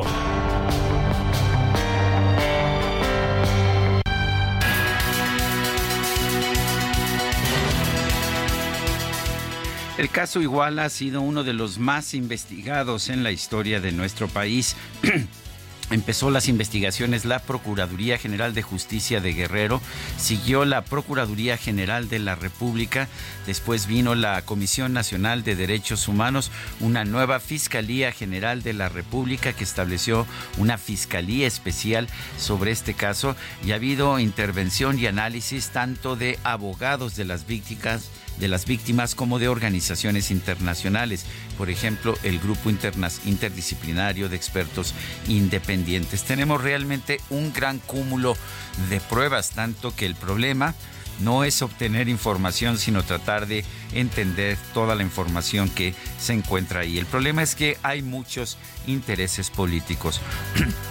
Yo creo que como país y como nación y sobre todo considerando realmente los intereses de los muchachos que fueron secuestrados y asesinados, es muy importante que se sepa realmente lo que sucedió, que se sepa la verdad. Y no se puede, no se puede conocer la verdad si de antemano algún grupo en particular, algún grupo político, eh, comienza por decir, no me puedes decir que las cosas sucedieron de esta manera, aunque así lo digan las pruebas, porque el culpable tiene que ser el Estado o el culpable tiene que ser el ejército. Ese tipo de acusaciones con prejuicios simple y sencillamente no tienen lugar en una investigación jurídica. Si el culpable fue el ejército, pues hay que decirlo así, simple y llanamente. Pero la información que tenemos, las pruebas que tenemos, revelan otra cosa completamente distinta. Revelan que los muchachos fueron ejecutados por eh, miembros del crimen organizado del grupo Guerreros Unidos que pensaron que dentro de este grupo de normalistas venían integrantes de, su, de un grupo rival llamado Los Rojos. Sabemos que los muchachos fueron detenidos por miembros de, las, de la Policía Municipal, principalmente de Iguala, pero con participación de las, de las policías de Huitzuco y también de Cocula. Sabemos que algunos de los muchachos, no todos, pero alrededor de 43 fueron llevados hasta Cocula, fueron asesinados y fueron quemados en el basurero municipal de ese municipio. Eso es lo que nos dicen las pruebas.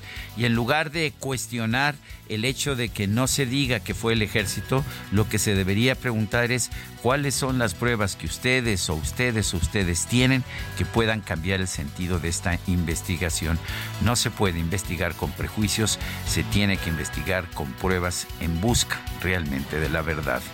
Yo soy Sergio Sarmiento y lo invito a reflexionar.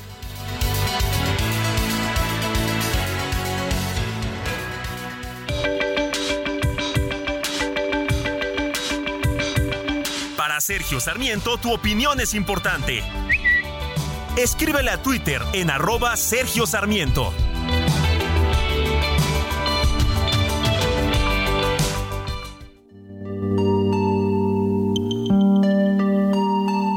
anda y ve, te está esperando, anda y ve, no lo hagas por mí, que al fin y al cabo solo amigos. Anda y ve, te veo nerviosa, anda y ve, y que sientas con él lo que en su día tú sentías conmigo.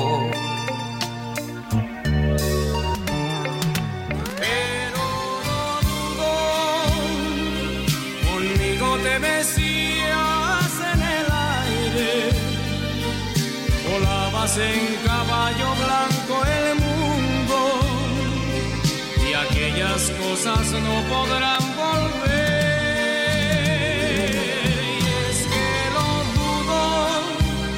porque hasta veces me has llorado con un beso, llorando de alegría y no de miedo. Y dudo que te pase igual seguimos escuchando a José José, esto se llama Lo Dudo.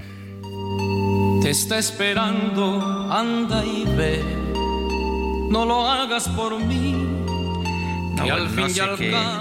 me gustaría este, que nos quedáramos aquí, ¿verdad? Pero tenemos que trabajar, si no, pues bueno, ya sabe usted. En fin, tenemos mensajes de nuestro público. A ver, nos dice una persona, hola, buen día, un favor, ¿podrían felicitar a mi hija? Sí, a Carla Ángeles Ruiz de parte de su padre, don Carlos Ángeles. Estoy muy orgulloso de ella, que siga triunfando como hasta hoy. Felicidades, Carla. Esperamos a todo el equipo en su fiesta el próximo sábado. Saludos y gracias. Híjole, a mí no me han invitado a la fiesta, pero bueno, bueno, este, muchas felicidades a nuestra productora Carla Ángeles y este, qué gusto que tengas un padre que claramente te quiere mucho. Bueno, vamos con más mensajes. Buenos, buen jueves, Sergio Itzel y DJ Kike. Excelente selección musical del príncipe de la canción. Es lamentable que este gobierno quiera manejar su verdad que resulta en su columna vertebral ser la misma que la del gobierno anterior. Es como el salario rosa del Estado de México y que Delfina Gómez ahora le cambia el nombre por el mismo beneficio. Soy José Ricardo García Camarena del Estado de México. Dice Héctor Becerra, buenos días Sergio, ¿por qué no decir claramente López Obrador no tiene un solo rubro que apruebe, aunque sea de panzazo? Seguridad, salud, educación, economía y hasta corrupción por su total opacidad y dispendio de dinero en caprichitos. Estamos frente al peor presidente que ha tenido este país en más de 100 años, es Héctor Becerra. Yo le voy a decir una cosa, don Héctor. Eh, yo siempre he dicho que si alguien le dice que todo está bien, o si alguien le dice que todo está mal, ya no es periodista, es propagandista. Yo no soy propagandista, yo sí creo que hay cosas que ha hecho bien este gobierno. Eh, sí, creo que hay cosas eh, que ha hecho bien, hay cosas que están mal, lo que me parece positivo lo señalo, lo que me parece negativo lo cuestiono, ese es mi trabajo, ese es el trabajo de un analista, ese es el trabajo de un periodista. Y son las 8 de la mañana con 38 minutos, vámonos con el Químico Guerra. El Químico Guerra. Con Sergio Sarmiento y Lupita Juárez. Químico Guerra, ¿qué nos tienes esta mañana? Adelante. Sergio, estamos tan inmersos en todos estos líos políticos, los jaloneos, eh, las preocupaciones que tenemos con nuestra vida diaria aquí en México, esta gran preocupación que tenemos con la inseguridad, cómo se ha extendido, ¿verdad?, en, nuestro país. Pero no vemos la gran película y yo quisiera pues usar este pequeño espacio para animar a nuestros radioescuchas a que veamos eh, en positivo el horizonte. Fíjate, Sergio, ha habido seis grandes cambios que han impulsado la civilización. Hace 400 mil años el fuego, el fuego que nos permitió el, manejo de los metales, el calentarnos, el comer caliente, el cocer eh, los alimentos, etcétera. Hace 10 mil años la agricultura y, su, y la ganadería concomitante, ¿no? Que cambiaron completamente la faz de la tierra y la historia de la humanidad. Hace 700 años la imprenta de Gutenberg, que realmente eh, catapultó a la civilización en cuanto a su conocimiento. Hace 150 años apenas la máquina de vapor. Hace 50 años, Sergio, el Internet, que vino a cambiar también nuestra vida. Y ahora la inteligencia artificial. Y la gente le tiene mucho miedo, ¿no? Pero fíjate, eh, Sundar Pichai es el director ejecutivo de Google. Eh, él supervisa nada menos que a Gmail, a Chrome, Google Maps, etcétera, al sistema operativo Android, ¿no? O sea, tiene una responsabilidad importante. Sundar Pichai. Él dice sobre la inteligencia artificial la veo como la tecnología más profunda que la humanidad jamás desarrollará y en la que trabajará. La inteligencia artificial que es, Sergio, es en esencia el intento de replicar la inteligencia humana en máquinas que serían el cuerpo humano, ¿no? El análogo de, la máquina sería el cuerpo humano. De procesadores o computadores que serían los análogos al cerebro. O sea, nuestro cuerpo serían las máquinas, el cerebro, los procesadores y el software los análogos de la mente, y aquí viene lo importante. Una máquina inteligente ideal es un agente flexible que percibe su entorno y lleva a cabo acciones que maximicen sus posibilidades de éxito en algún objetivo, alguna tarea, ¿no? Coloquialmente el término inteligencia artificial se aplica cuando una máquina, Sergio, imita las funciones cognitivas que los humanos asocian con otras mentes humanas, como por ejemplo percibir, razonar, aprender, resolver problemas. Andreas Kaplan la define como la capacidad de un sistema para interpretar correctamente datos externos, para aprender de dichos datos e implicar esos conocimientos para lograr tareas y metas concretas a través de la adaptación flexible. Bueno, esto es un avance portentoso, Sergio hay algo muy importante. La gente dice, no es que las máquinas nos van a dominar, como ellas van a aprender y van a ser eh, que no van a tener sentimientos, nos van a dominar, etcétera. No, acabo de explicar lo que es la inteligencia artificial, pero hay algo, Sergio, que es inherente a nosotros, a los humanos, el espíritu, lo que es el alma.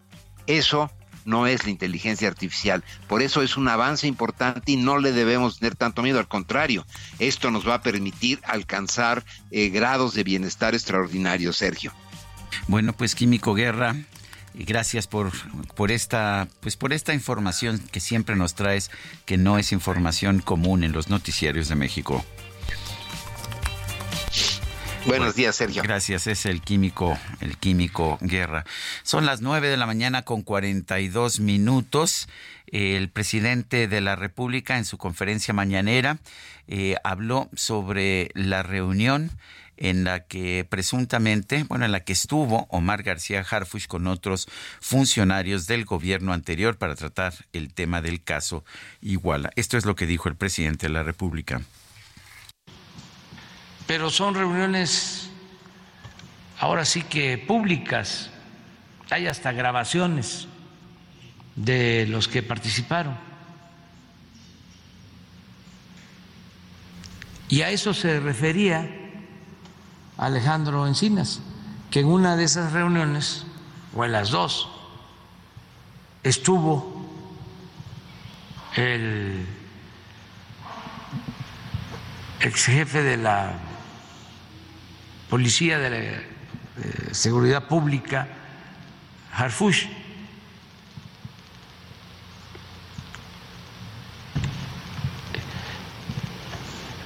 Esas reuniones las eh, encabezaba el procurador Murillo Caran, porque él eh, fue nombrado, estimo que por el presidente Peña, como el responsable de la investigación. Y él incluso lo acepta de que él era el responsable de toda la investigación. Él y Tomás Herón.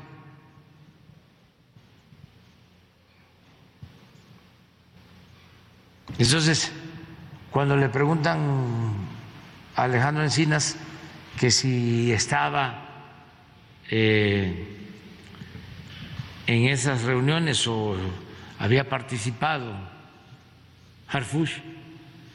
Él dijo que sí, porque es cierto, pero eso es distinto a que haya eh, participado en la desaparición de los jóvenes. Lo que pasa que como estamos ahora en temporada electoral, pues ya todo es noticia eh, con esos propósitos, ¿no? Y hay que aclarar las cosas como son, no mentir.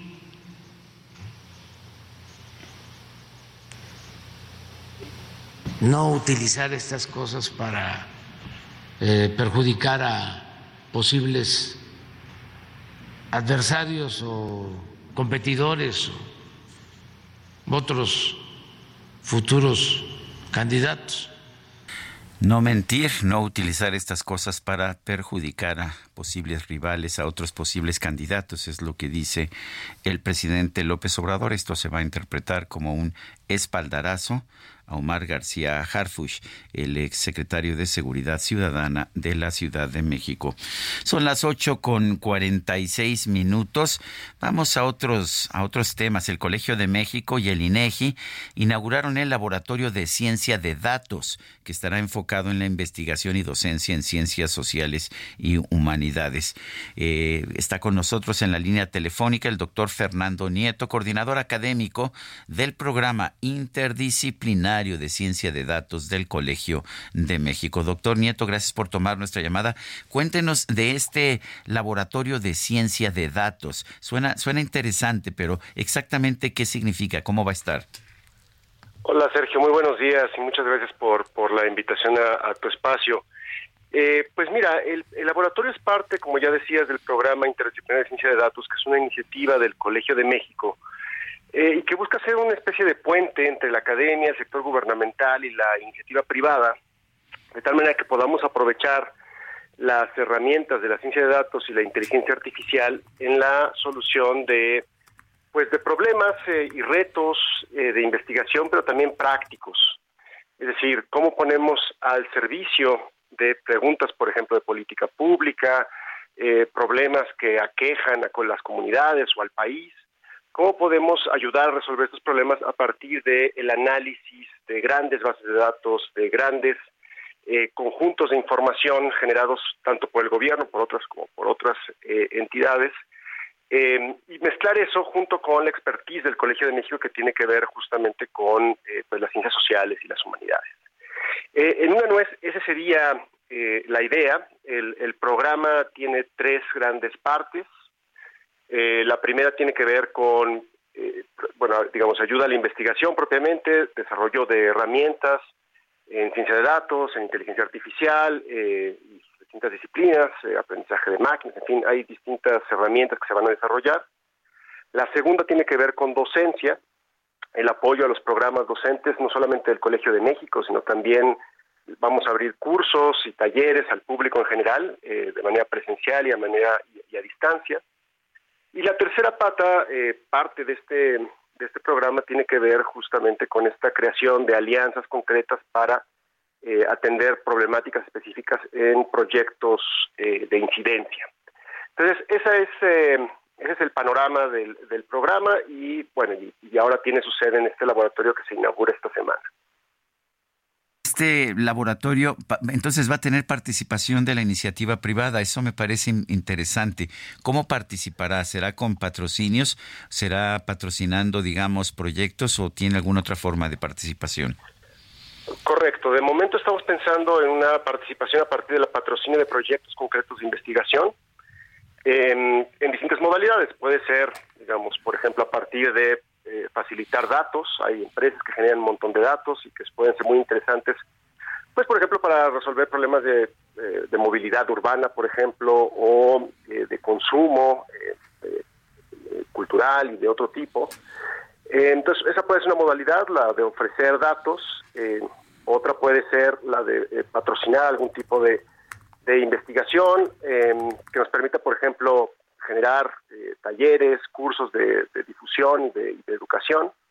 Pero sí, la idea es vincularnos directamente con empresas, em, y no solamente con empresas, sino también con sociedad civil y con gobierno. Y de hecho, la, la intención es que en algún momento podamos llegar a proyectos de múltiples partes donde podamos sentar en la mesa eh, no solamente a los expertos y expertas en ciencias de datos, a las empresas, pero también al gobierno y a la sociedad civil eh, para poder pues pensar desde distintos, eh, distintas aristas algún problema que, que, sea de interés para todos. Bueno, pues yo quiero agradecer, doctor Fernando Nieto, coordinador académico del Programa Interdisciplinario de Ciencia de Datos del Colegio de México, el haber conversado con nosotros esta mañana. No, muchas gracias a ti, Sergio. y simplemente. Sí. Perdón. Adelante. No, no, simplemente que si, que si alguien tiene eh, alguna duda, que si quiere contactarnos, este, puede encontrar la información del programa de ciencia de datos en cienciadedatos.colmex.mx y con mucho gusto eh, respondemos sus preguntas. Pues me parece muy bien, Fernando. Gracias y te mando un fuerte abrazo. Gracias, hasta luego. Bueno, a propósito, Arturo Ángel, un periodista muy reconocido, está señalando por Twitter más de 300 jueces federales en México y uno de cada tres trabajadores de la judicatura perderán su trabajo si se aprueba el mega recorte que la cuarta transformación quiere aplicar al Consejo de la Judicatura Federal. Esto es lo que alerta un informe del Colegio de Abogados de Nueva York. Pero vamos a las calles de la Ciudad de México. Isidro Corro, adelante, buenos días, ¿qué nos tienes? ¿Qué tal, Sergio? ¿Cómo estás? Un gusto saludarte. Tenemos problemas viales importantes esta mañana en la zona norte de la capital del país por un bloqueo el cual ocurre sobre Talismán, a cruce con la calle San Juan, en la colonia Granjas Moderna, en la alcaldía Gustavo Amadero. Un grupo de padres de familia de la Escuela Primaria República de Pakistán cierran este cruce porque demandan que en su escuela ya tienen prohibido hacer educación física. Por tal motivo, 100 padres de familia cierran la vida talismán, no hay paso para quien viene Eduardo Molina con dirección hacia la zona de Congreso de la Unión. Aquí la alternativa hay que utilizar Victoria, sobre todo para quien viene del zoológico de San Juan de Aragón y eso con dirección hacia el oriente de su tramo ferrocarril Hidalgo. Sergio, el reporte que tenemos esta mañana. Muy bien, pues gracias Isidro Corro y vámonos ahora con más información. El presidente nacional del PAN, Marco Cortés, dijo que Movimiento Ciudadano tiene hasta el 5 de noviembre para definir si se suma o no a la alianza del Frente Amplio por México. Misael Zavala, adelante. Muy buenos días, Sergio. Te saludo, saludo también al auditorio. Efectivamente, pues este ultimátum que le dio el líder nacional del PAN a Movimiento Ciudadano, ya que les dijo que hasta el 5 de noviembre tienen para definir si se suman a la alianza del Frente Amplio por México, integrada por el PAN, PRI y PRD. Así lo dio a conocer el líder Marco Cortés, quien aseveró que aún están abiertos a dialogar con Movimiento Ciudadano para conformar una alianza en las elecciones del 2024. Y es que el 5, el 5 de noviembre es el tiempo límite para registrar convenios de coalición y también pues es el límite legal que tiene Movimiento Ciudadano en caso de definir si va en coalición o no. También dijo Marco Cortés que están en la mejor disposición de construir una alianza que no sea solamente de tres partidos políticos con la sociedad, sino de cuatro partidos políticos también con la sociedad. El líder nacional panista también puso algunos requisitos a Movimiento Ciudadano para comenzar este diálogo. Lo primero es que resuelvan los casos de corrupción que supuestamente tienen líderes de Movimiento Ciudadano, además de que cese la presunta persecución contra panistas en Nuevo León por parte del gobernador de esa entidad, Samuel García en este caso también pues dijo que hay una persecución no solamente eh, pues de diputados y también alcaldes del PAN, sino también del Partido Revolucionario Institucional en esa entidad de Nuevo León, por lo que deben solucionarlo. Sergio, hasta aquí la información. Misael Zavala, muchísimas gracias. Gracias, buen día. Son las 8 con 54 minutos. Nuestro número de WhatsApp es el 55 2010 96 47. 55 2010 96 47. Vamos a una pausa y regresamos.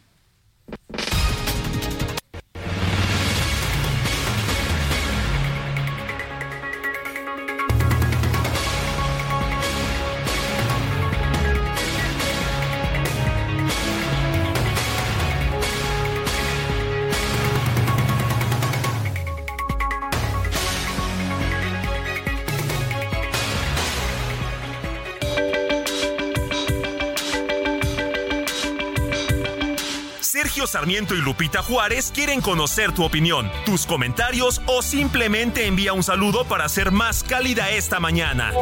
Envía tus mensajes al WhatsApp 55 20 10 96 47.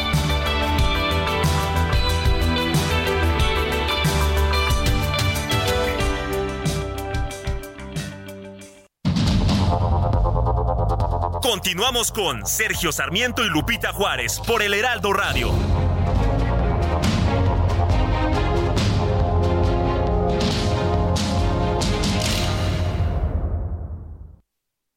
Con el fin de impulsar la formación técnica y profesional, la investigación científica, el arte y la cultura, la Universidad Autónoma de Nuevo León se constituyó en los años 1930 como el proyecto más importante del siglo XX en la región. Recibió el apoyo de personajes como Alfonso Reyes, Pedro de Alba, Héctor González y Francisco A. Cárdenas y se sumaron las emblemáticas facultades de Filosofía, Ciencias y Artes, Medicina, Derecho y Ciencias Sociales, Ingeniería y Química y Farmacia, así como la Escuela Normal para Maestros, la Escuela de Bachiller la Escuela Industrial y Preparatoria Técnica Álvaro Obregón, la Escuela de Enfermería, la Escuela de Obstetricia y la Escuela Industrial Femenil Pablo Olivas.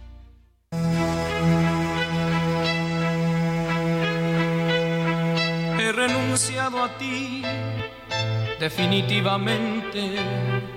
He renunciado a ti y esta vez para siempre te habrás fijado que no te busco que pasa el tiempo y no voy por tu casa, que no me ves por los sitios que pasas.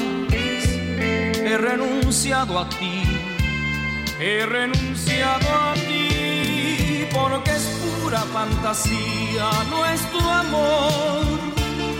Ilusiones que se forjan con el tiempo porque es tanta la distancia entre los dos que es difícil que podamos entendernos.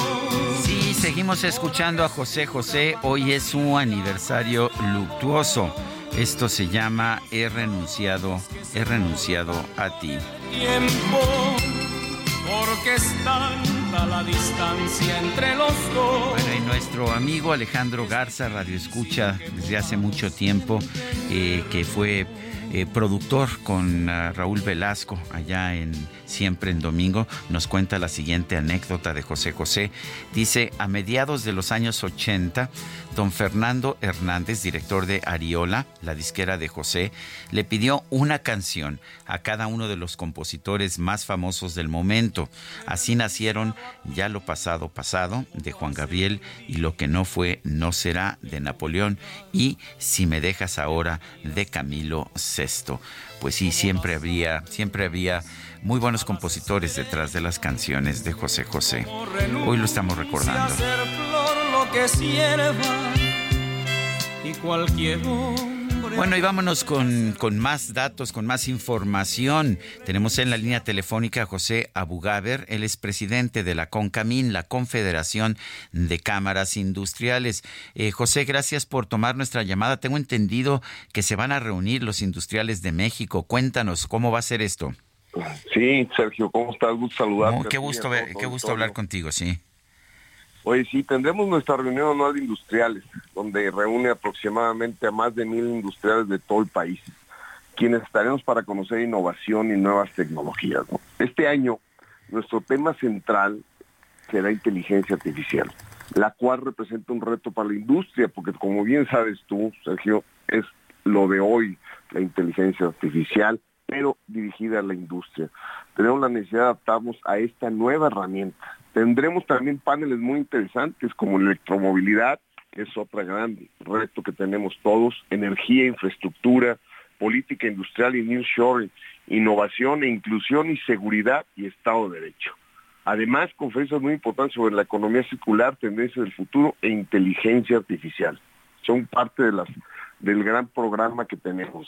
Y algo, Sergio, quiero destacar, aprovechando de una vez que están escuchando, es que eh, estaremos invitando a la raya Claudia Sheinbaum y a Xochitl Galvez para que participen en esta reunión anual de industriales. Xochitl ya nos confirmó y estamos a la espera ya nada de la respuesta de la doctora Sheinbaum, ¿no? Para los industriales del país va a ser muy importante platicar con los coordinadores de los comités de la defensa de la cuarta transformación, porque queremos tener la división de las dos aspirantes a la presidencia de la República. Espero tener en las próximas horas una respuesta por parte de la doctora Claudia Chembay y sobre todo deseo que esa respuesta sea positiva porque es verdad tenemos mucho interés de intercambiar ideas con los dos aspirantes.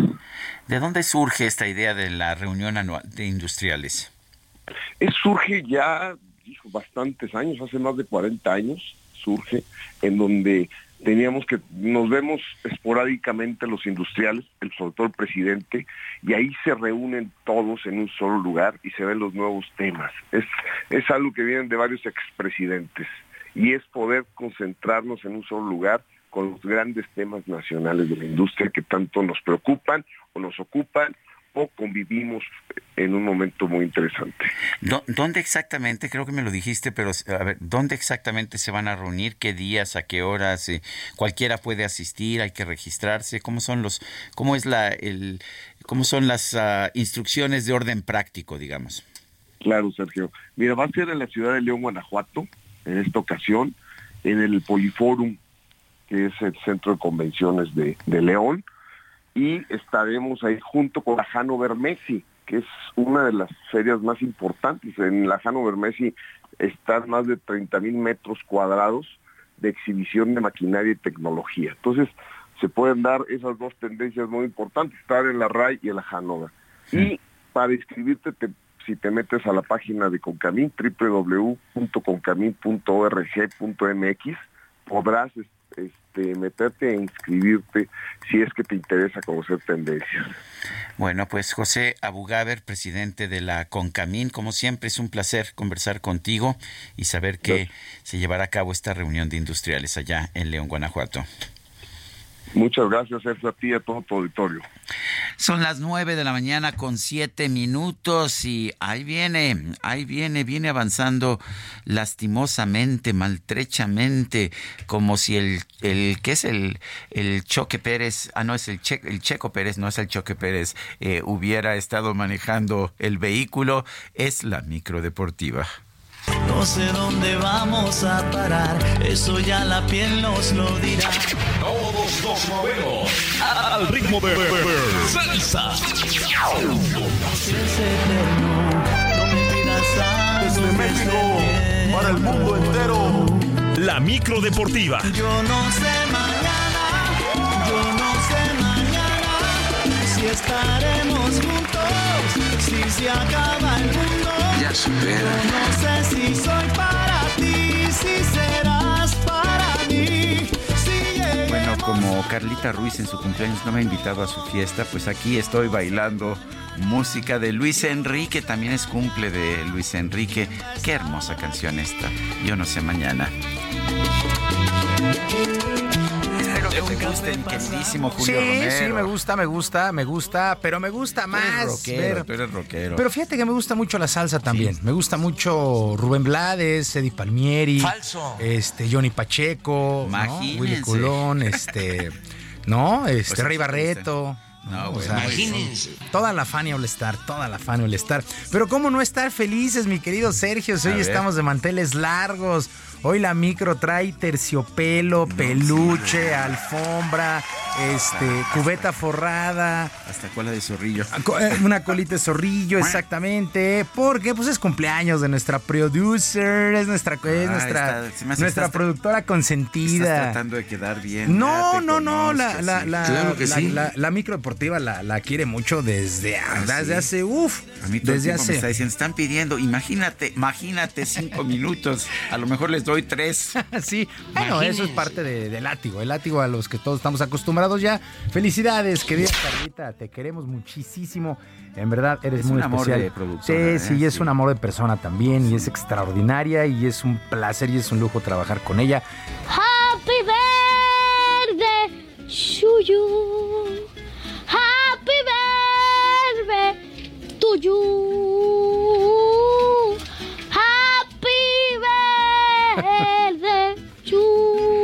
Ya, ya, DJ que nos vas a espantar el rating. Felicidades. Bueno, pues hoy es un día muy especial, muy especial para la micro y para este programa, sin lugar a dudas. Bueno, pues vámonos echando lámina informativa. Ya sabe que hoy puede ir sentada en la cubeta, que viene forrada además, y vuelta. Hoy no paga pasaje en ningún eh, punto del recorrido. Bueno, vámonos porque el equipo de los Tigres, el equipo de los Tigres se llevó la Campeones Cup al vencer en penaltis 4 por 2 a Los Ángeles FC en un duelo que en los 90 minutos reglamentarios terminó empatado sin anotaciones. De ahí se fueron hasta los 11 pasos y marcaron André Pierre Guignac, Nico Ibáñez, Rodolfo Pizarro y Jesús Angulo. Las cuatro anotaciones del conjunto de Tigres. Los Ángeles FC fallaron dos. Eh, Carlos Vela salió de cambio en el segundo tiempo por lo que no estuvo presente en los cobros, pues así las cosas con esta Campeones Cup. Los Tigres son campeones, son bicampeones, ya lo habían conseguido eh, en años anteriores esta Campeones Cup que enfrenta a los monarcas de la MLS contra los de la Liga MX. En lo que corresponde al balompié local, la Comisión Disciplinaria informó que la protesta de Chivas por una alineación indebida del Mazatlán en su duelo del martes no procede, por lo que el conjunto porteño se quedó con los tres puntos. El jugador Joaquín Esquivel acumula cinco tarjetas amarillas, por lo que debía cumplir un duelo de suspensión. Pero dos de esos cartones fueron mostrados cuando militaba en Necaxa y tres de ellos con su actual club, el Mazatlán. Por tal motivo, la comisión disciplinaria solamente contabilizó las tres últimas amonestaciones y no informó ni al jugador ni al club de la suspensión, por lo que no existió la violación al reglamento. En este sentido, Ibar Cisniega, presidente ejecutivo de la Femex Food, no quiso profundizar en el tema. Es un tema relevante que hay que revisar ciertamente el reglamento. O sea, no solo es cómo se aplica el reglamento, hay que revisar el reglamento de fondo. Nosotros vamos llegando y lo vamos a hacer. O sea, nos vamos a meter a revisar el reglamento de fondo, pero no voy a hablar específicamente de un partido otro el día de hoy porque no es, no es el enfoque del día de hoy. Les pido una disculpa por eso.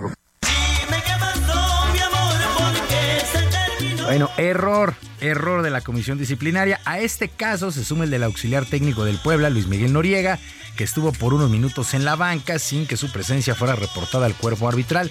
Y a la franja sí le quitaron los puntos en la mesa, un número repetido. En fin, es un desastre al interior de la Federación Mexicana de Fútbol. Pues ojalá lo revisen y lo revisen pronto.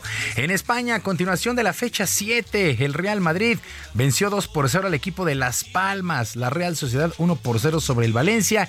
Y el Girona 2 por 1 sobre el Villarreal. ¿Y qué crees, mi querido Sergio? A Esto ver. sí, aunque será a lo mejor por unas horas, pero el Girona es líder general en España. Es líder general en España.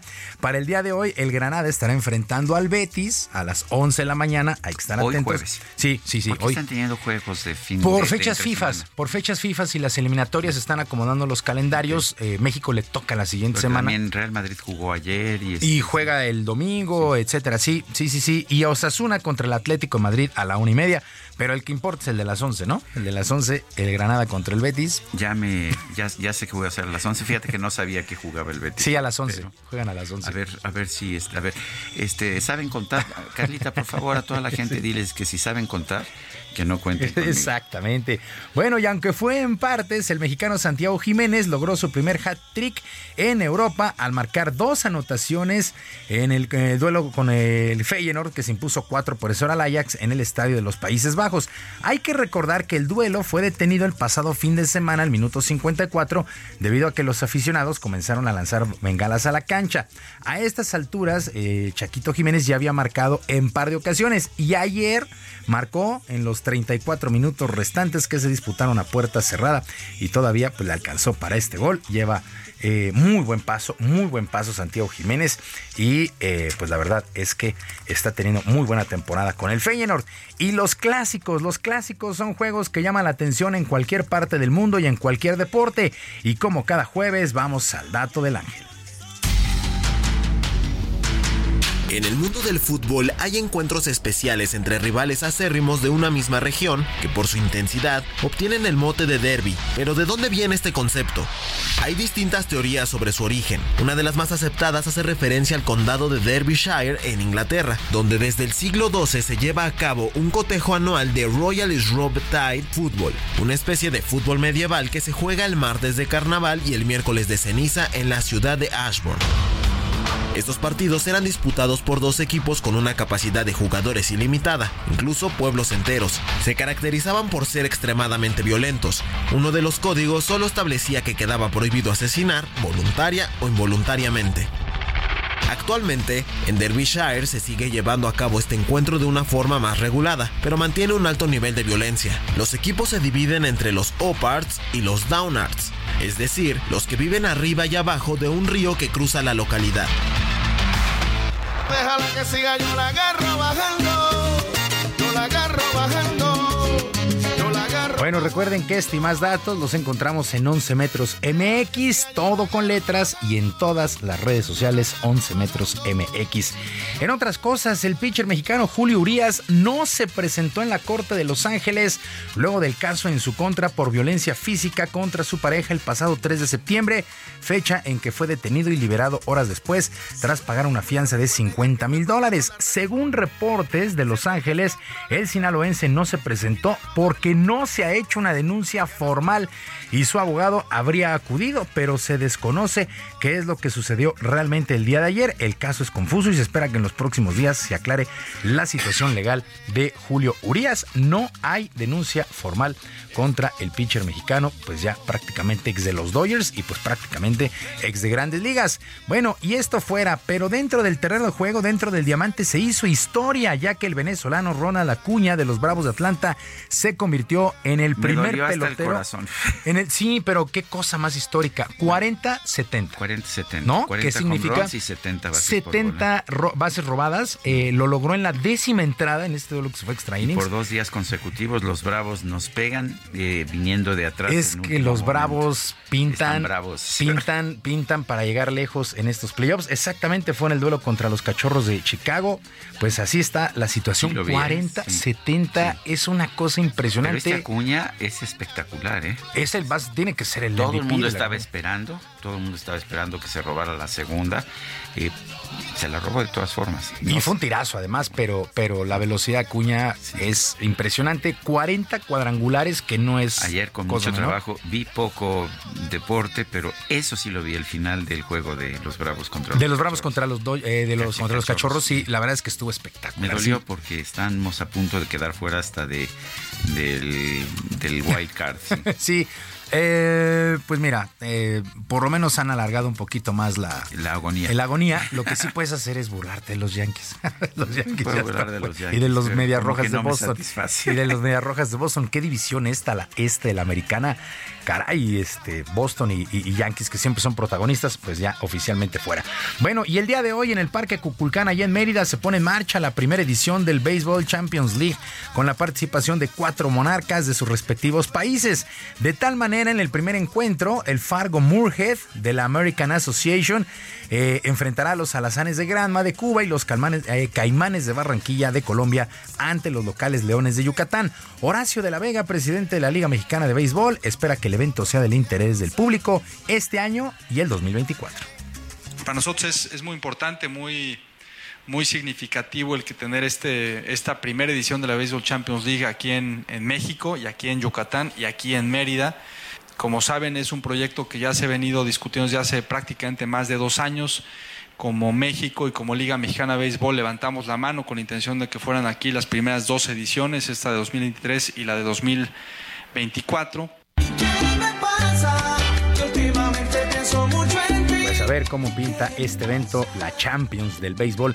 Y el día de hoy arranca la semana 4 en el fútbol americano de la NFL, 18 horas con 15 minutos tiempo del Centro México. Los Leones de Detroit contra los empacadores de Green Bay. La última vez que se vieron las caras, Detroit ganó 20 a 16 el pasado 8 de enero. Así es que NFL, NFL para hoy en la noche. Sergio, amigos del auditorio, la información deportiva este jueves, que sea un extraordinario día para todos. De nueva cuenta, felicidades, mi querida Carlita.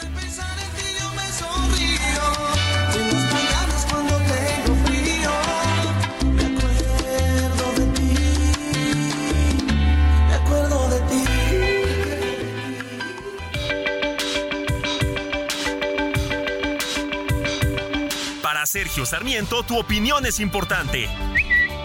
Escríbele a Twitter en arroba Sergio Sarmiento.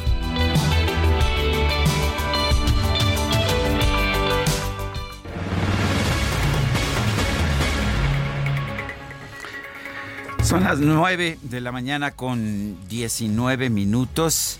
Eh, Sasha Sokol, esta artista que pues que ha estado involucrada en una demanda en contra de Luis de Llano, el productor por abuso sexual cuando ella era una adolescente, aseguró que el Tribunal Superior de Justicia de la Ciudad de México ratificó la sentencia que dictó en contra del productor Luis de Llano. A través de sus redes sociales, Sasha compartió que este miércoles concluyó la segunda etapa del proceso legal que inició contra el produ- productor musical quien abusó de ella cuando tenía 14 años. Luis de Llano apeló la sentencia emitida en su contra el pasado 10 de mayo. El Tribunal Superior de Justicia de la Ciudad de México, eh, que revisó la apelación, no solo confirma la sentencia, previamente dictada en su contra, sino que amplía los efectos de su condena.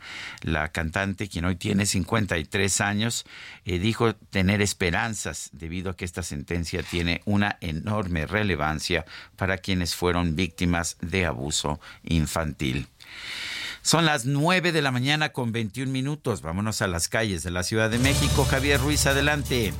Hola Sergio, ¿qué tal? Excelente mañana, te saludo con gusto y tenemos cerrados todos los accesos al Zócalo Capitalino a través de la avenida 20 de noviembre, llegando a Venustiano Carranza. Todos los vehículos son desviados hacia la zona del eje central Lázaro Cárdenas, algunos otros más hacia la avenida José María Pino Suárez. Calles como 5 de mayo, 16 de septiembre también se encuentran cerrados y es que prácticamente está blindado Palacio Nacional. Han colocado vallas eh, metálicas o peolas de aproximadamente dos metros y medio de altura. De la misma manera, la Catedral Metropolitana se encuentra totalmente pues blindada, así que no hay acceso al Zócalo. Utilizar de preferencia el eje central Lázaro Cárdenas para quien desea llegar hacia la zona del eje 1 o del eje 2 norte. De momento, Sergio, el reporte que tenemos. Javier Ruiz, muchas gracias. Hasta luego, buen día. Y cuando son las 9 con 21 minutos, vamos con Elia Castillo, nuestra reportera, nos tiene información. Adelante, Elia. Muy buenos días, Sergio. Te saludo con mucho gusto a ti al auditorio. Así es, la Comisión de Quejas y Denuncias del Instituto Nacional Electoral ordenó a Xochil Gálvez retirar una entrevista de sus redes sociales por advertir presuntos actos de precampaña y campaña. Además, hizo un llamado a que se exprese con prudencia a fin de no incurrir en violaciones a la ley electoral. En sesión extraordinaria, la instancia electoral resolvió tres asuntos derivados de denuncias y solicitudes de medidas cautelares en contra de las dos virtuales candidatas presidenciales. Xochil Galvez del Frente Amplio por México y Claudia Sheinbaum de Morena y aliados respectivamente. La dirigencia de Morena que preside Mario Delgado denunció a la senadora panista por incurrir en presuntos actos anticipados de precampaña y campaña derivado de una entrevista difundida en su canal de YouTube. Por unanimidad de votos, los consejeros declararon procedente la solicitud y emitieron medidas cautelares. Con ello, le ordenan a Xochitl Galvez retirar el video denunciado al considerar que replicar dicha entrevista puede implicar de manera preliminar un posicionamiento anticipado porque se advierten referencias a su intención de competir por la candidatura presidencial. En el mismo proyecto, los consejeros declararon procedente la tutela preventiva contra Xochitl Gálvez toda vez que consideraron que existe un riesgo inminente de que continúe realizando entrevistas donde emita expresiones que puedan incurrir en una infracción electoral. En su intervención, la consejera presidenta de la Comisión de Quejas, Claudia Zavala, señaló que este tema es preocupante frente al proceso electoral que inició el pasado 7 de septiembre y la equidad en la contienda electoral, toda vez que dijo se puede utilizar un medio legítimo como lo es la entrevista para evadir la ley. En este sentido, el consejero Arturo Castillo puntualizó que la medida no es contra las preguntas del entrevistador, sino que la senadora replicó la entrevista en sus redes sociales a modo de propaganda. En un segundo asunto, la comisión aprobó medidas cautelares contra Xochitl Gálvez también para que elimine publicaciones en redes sociales relacionadas con la entrega de constancia del proceso del Frente Amplio por México el pasado 3 de septiembre en el Ángel de la Independencia. En tanto, también emitió medidas cautelares en contra de Claudia Sheinbaum y Alfonso Ramírez Cuellar, expresidente Morena, por la bandera con la imagen de la Coordinadora Nacional de Defensa de la Cuarta Transformación y la frase presidenta, que advierte presuntos actos de precampaña y campaña. Estas medidas también alcanzan al exdirigente morenista Alfonso Ramírez Cuellar, quien hizo las publicaciones en redes sociales. Ese es el reporte que les tengo. Muy buen día. Gracias, Elia Castillo. Muchas gracias por esta información. Son las 9 con 24. Nuestro número de WhatsApp es el 55 2010 96 47. Vamos a una pausa y regresamos. que se forjan con el tiempo, porque es tanta la distancia entre los dos, que es difícil que podamos entender.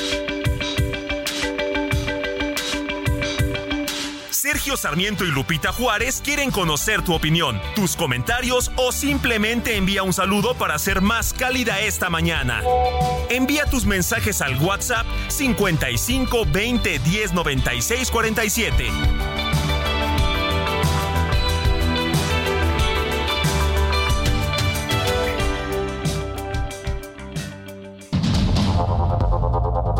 Continuamos con Sergio Sarmiento y Lupita Juárez por el Heraldo Radio.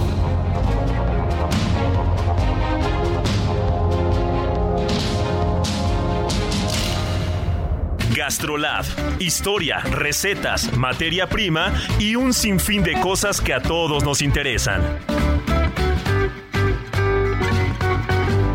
Hola amigos del Heraldo Radio, soy el chef Israel Arechiga de Gastrolab. Traigo una receta bien sencilla pero muy útil que estoy seguro que muchos de ustedes van a llevar a cabo. Y es como hacer únicamente con dos litros de leche entera y dos cucharadas de yogur natural sin azúcar, un par de litros de yogur casero. Esta receta nos remite un poco a la preparación del jocoque, así que es muy sencilla. ¿Qué necesitamos? Juntar estos dos ingredientes y ponerlos a calentar sin que hierva. Si tenemos un termómetro sería lo ideal, pero si no, vamos a esperar a que empiece a burbujear de la parte de la orilla y en ese momento apagamos, que aproximadamente tiene que estar a 80 grados. Posteriormente vamos a dejar enfriar con agua y hielo hasta que llegue a los 45. En ese momento, si no tenemos el termómetro, tiene que estar tibio, vamos a envolver la olla con una manta de cielo y las vamos a mantener dentro de un horno totalmente apagado o dentro de una hielera. Y entonces después de 12 horas vamos a poder meter a refrigeración, va a espesar y vamos a tener un yogur casero que si le ponemos granola, fruta o cualquier otra cosa que se nos antoje es una joya y una receta súper sencilla.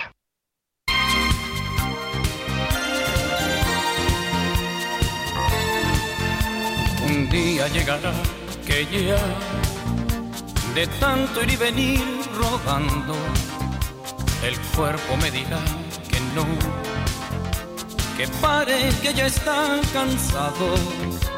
Un día llegará, quizá, que tenga que pagar muy caro por no saber decir que no al ansia de llegar más alto. Seré quien todo lo dio por triunfar, dejando su vida al pasar, hecha a pedazos. Seré un sueño Canta que José José, esta se llama Seré.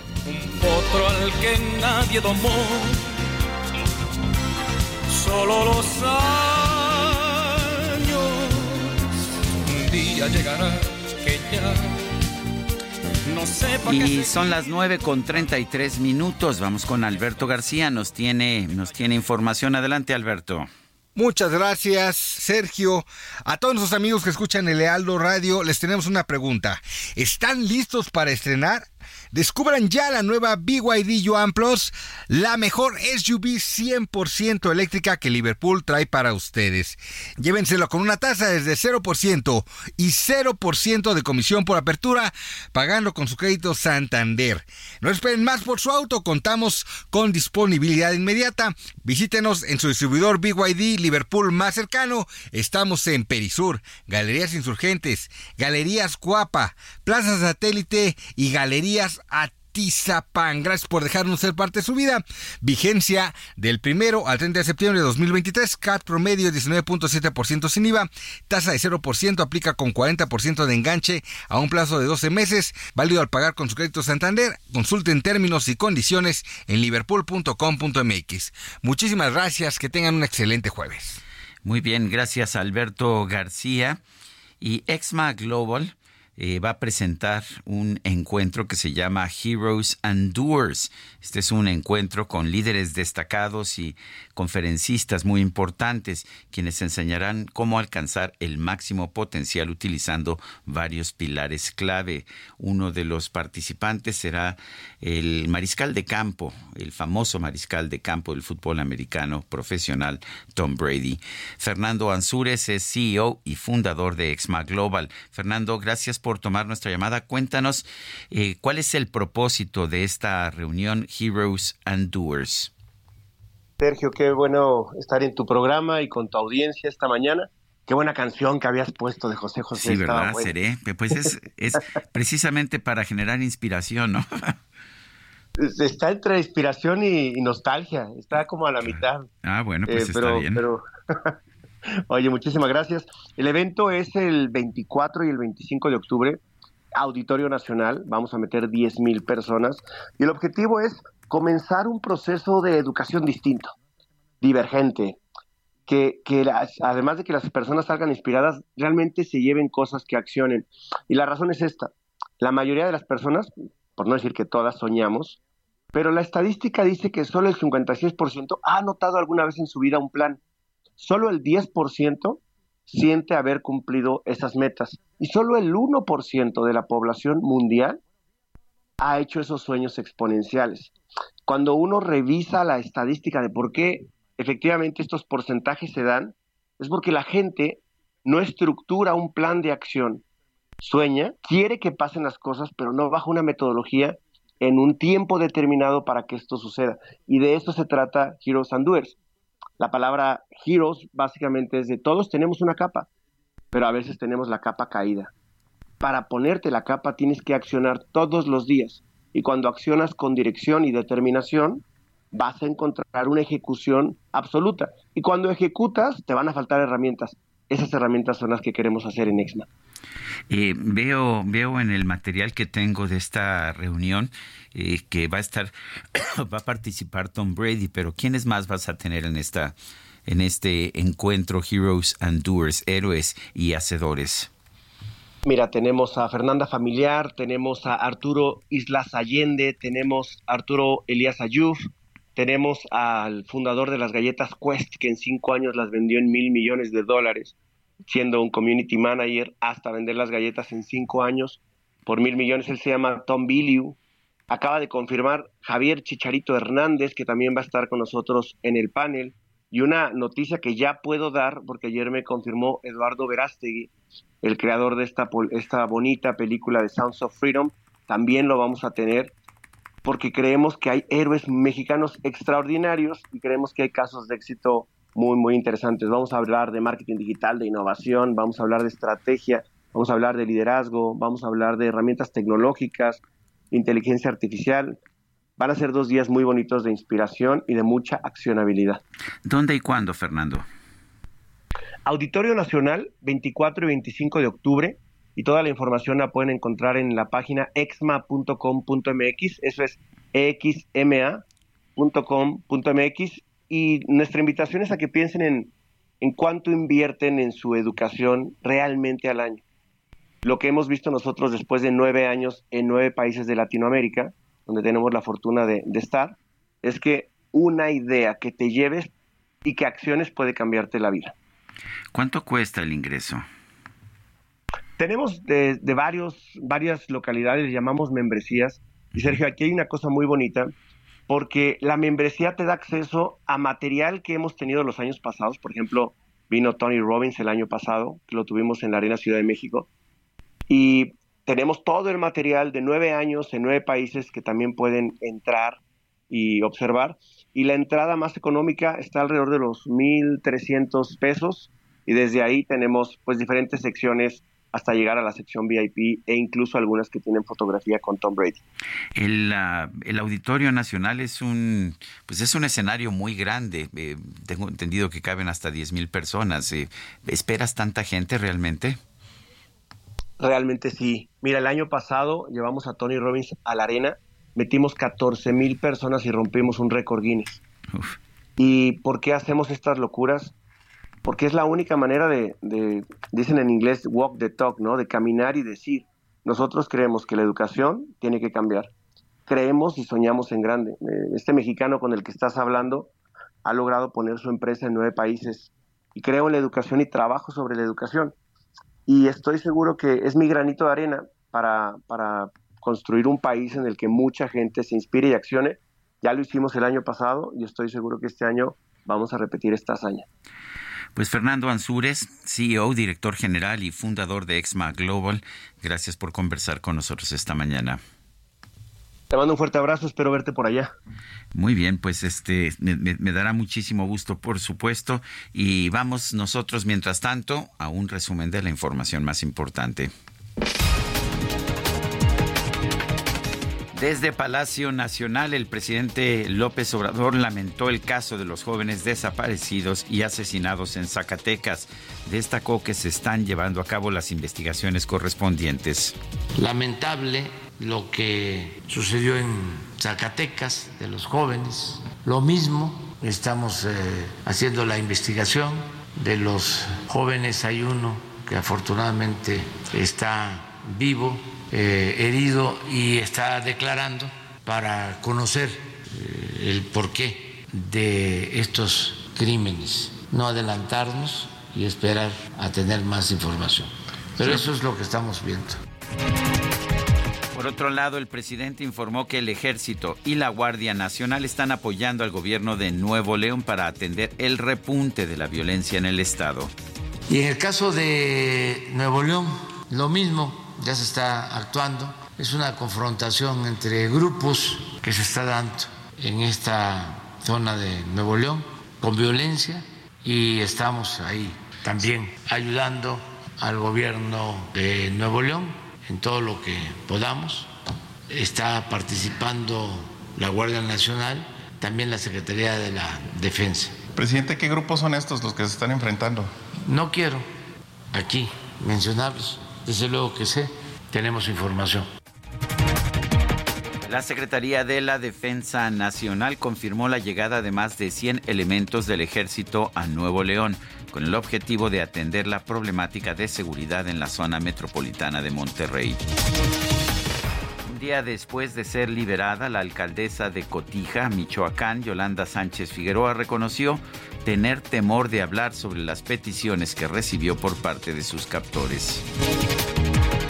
La CEP publicó un acuerdo en el diario oficial de la Federación para establecer las normas generales de evaluación, acreditación, promoción y certificación de los estudiantes de educación básica de acuerdo con el modelo de la nueva escuela mexicana.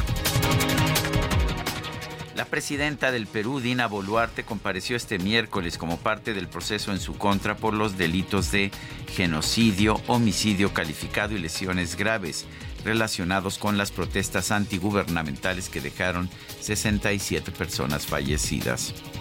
Este amor apasionado anda todo alborotado por volver. Voy camino a la locura y aunque todo me tortura, sé querer. Bueno, pues fijados, cualquiera se equivoca, ¿no? En redes sociales se hizo viral un video grabado durante una presentación de la cantante mexicana Rocío Banquels en Zitácuaro, Michoacán. Al interpretar la canción Volver, Volver, confundió la letra y terminó cantando El Rey. Los músicos que la acompañaban se pusieron de acuerdo con señas y cambiaron de tema sin que la cantante se diera cuenta. Y volver, volver,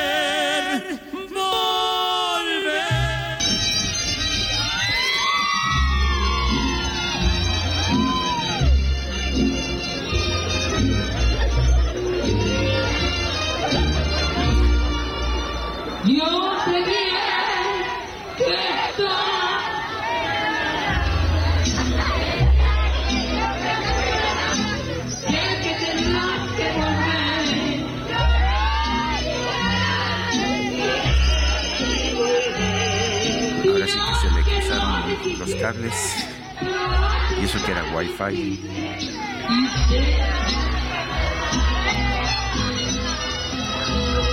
Y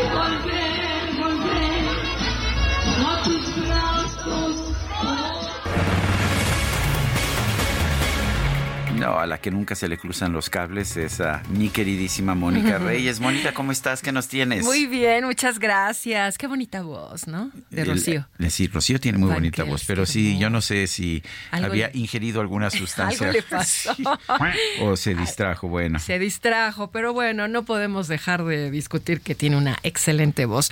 Pues mi querido Sergio, amigos del Heraldo Radio, yo les vengo a platicar que en City Banamex nos preocupamos por ti. Por esto te damos tres simples pasos para prevenir el fraude empresarial.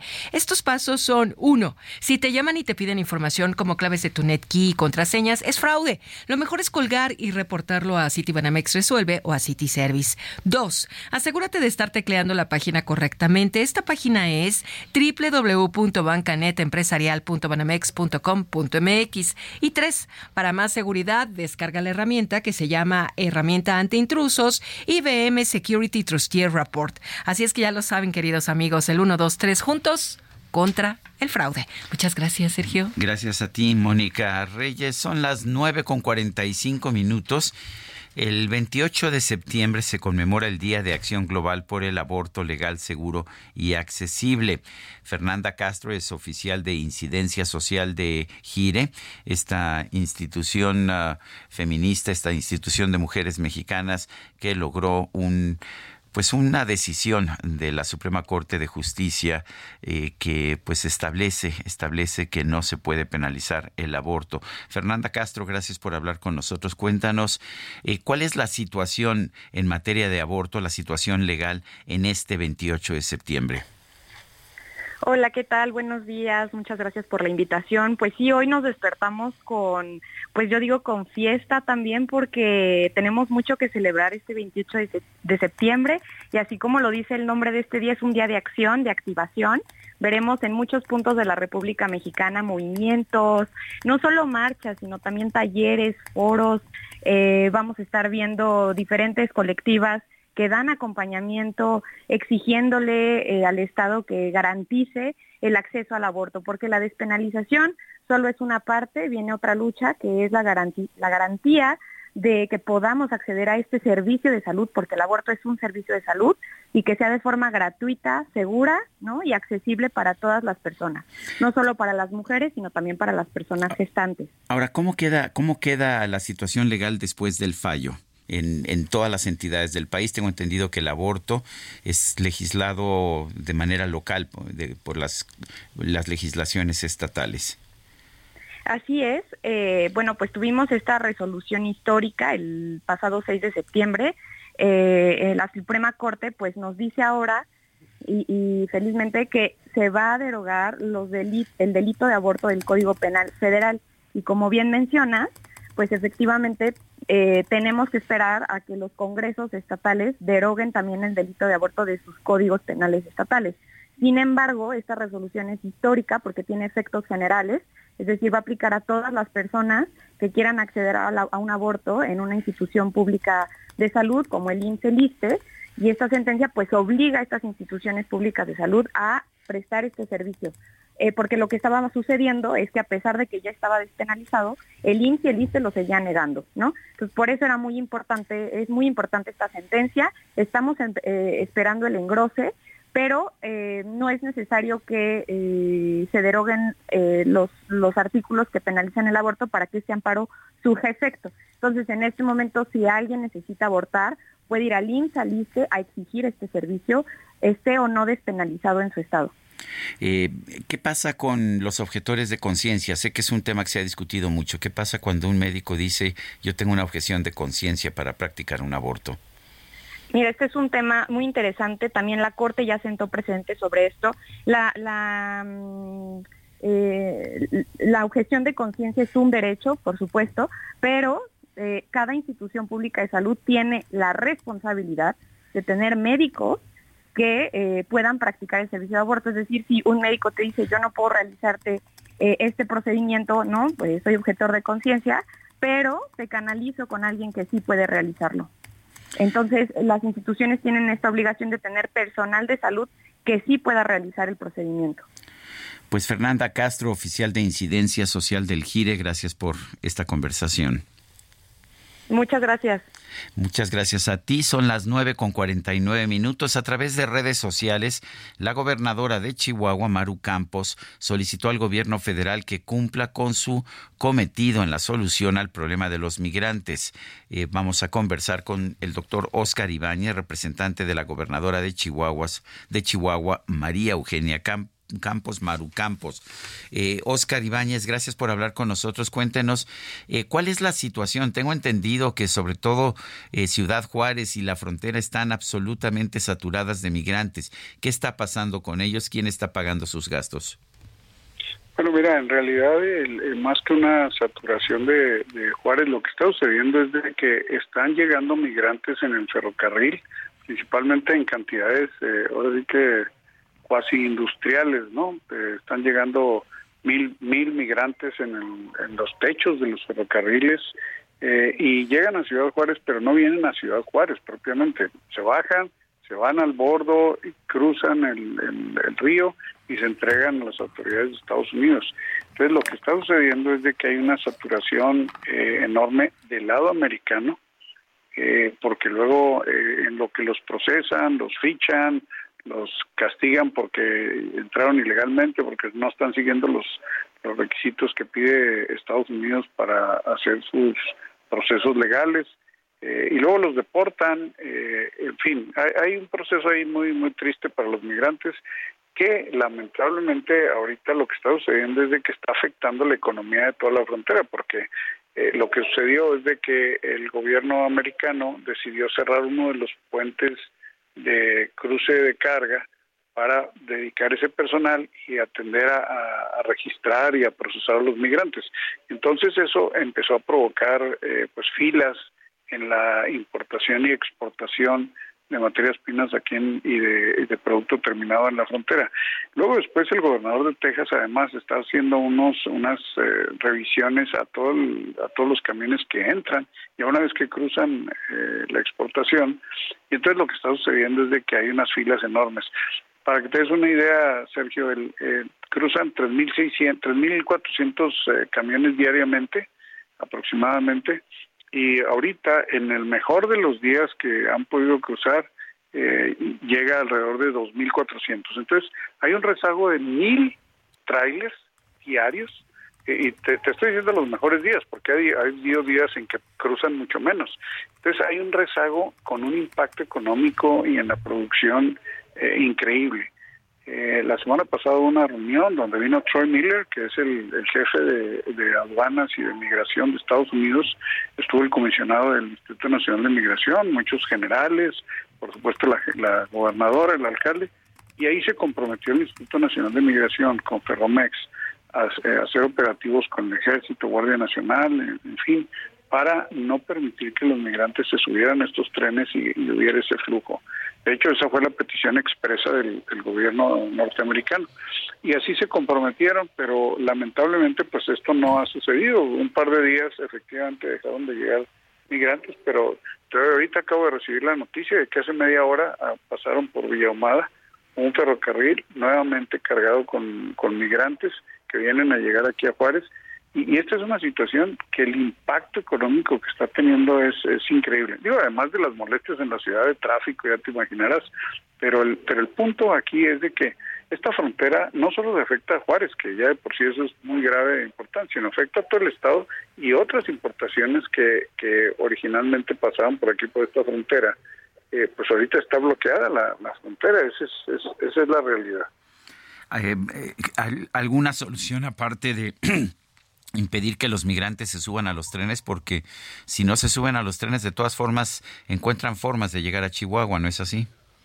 Bueno, eh, sí, sí, efectivamente, el, el, el flujo migratorio siempre va a haber, yo creo que eso no está a discusión. El problema es la cantidad y, la manera como están llegando actualmente. Eso, eh, ahora sí que está provocando pues un cuello de botella del, del lado americano, te digo, en términos de procesamiento, pero lo que dice la gobernadora de fondo, el tema es, no hay una política, Sergio, del gobierno federal para manejar la migración en México. Eh, y entonces, el Instituto Nacional de Migración, por ejemplo, Antier eh, supuestamente iba a haber un operativo para bajar a los migrantes del ferrocarril y regresarlos a su país de origen, eh, todo eso. Pues no ha sucedido nada de esto, nada de esto ha sucedido.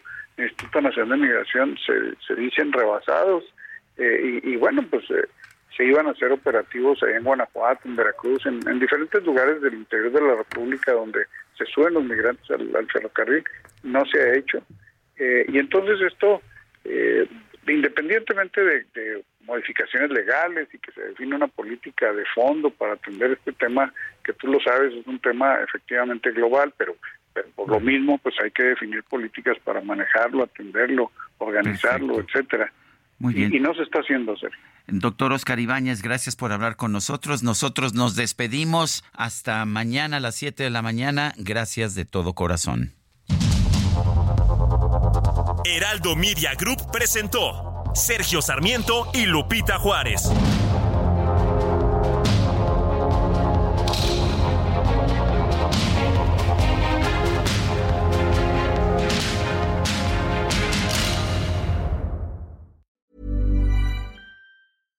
Hi, I'm Daniel, founder of Pretty Litter. Cats and cat owners deserve better than any old-fashioned litter. That's why I teamed up with scientists and veterinarians to create Pretty Litter. Its innovative crystal formula has superior odor control and weighs up to 80% less than clay litter. Pretty Litter even monitors health by changing colors to help detect early signs of potential illness. It's the world's smartest kitty litter. Go to prettylitter.com and use code ACAST for 20% off your first order and a free cat toy. Terms and conditions apply. See site for details.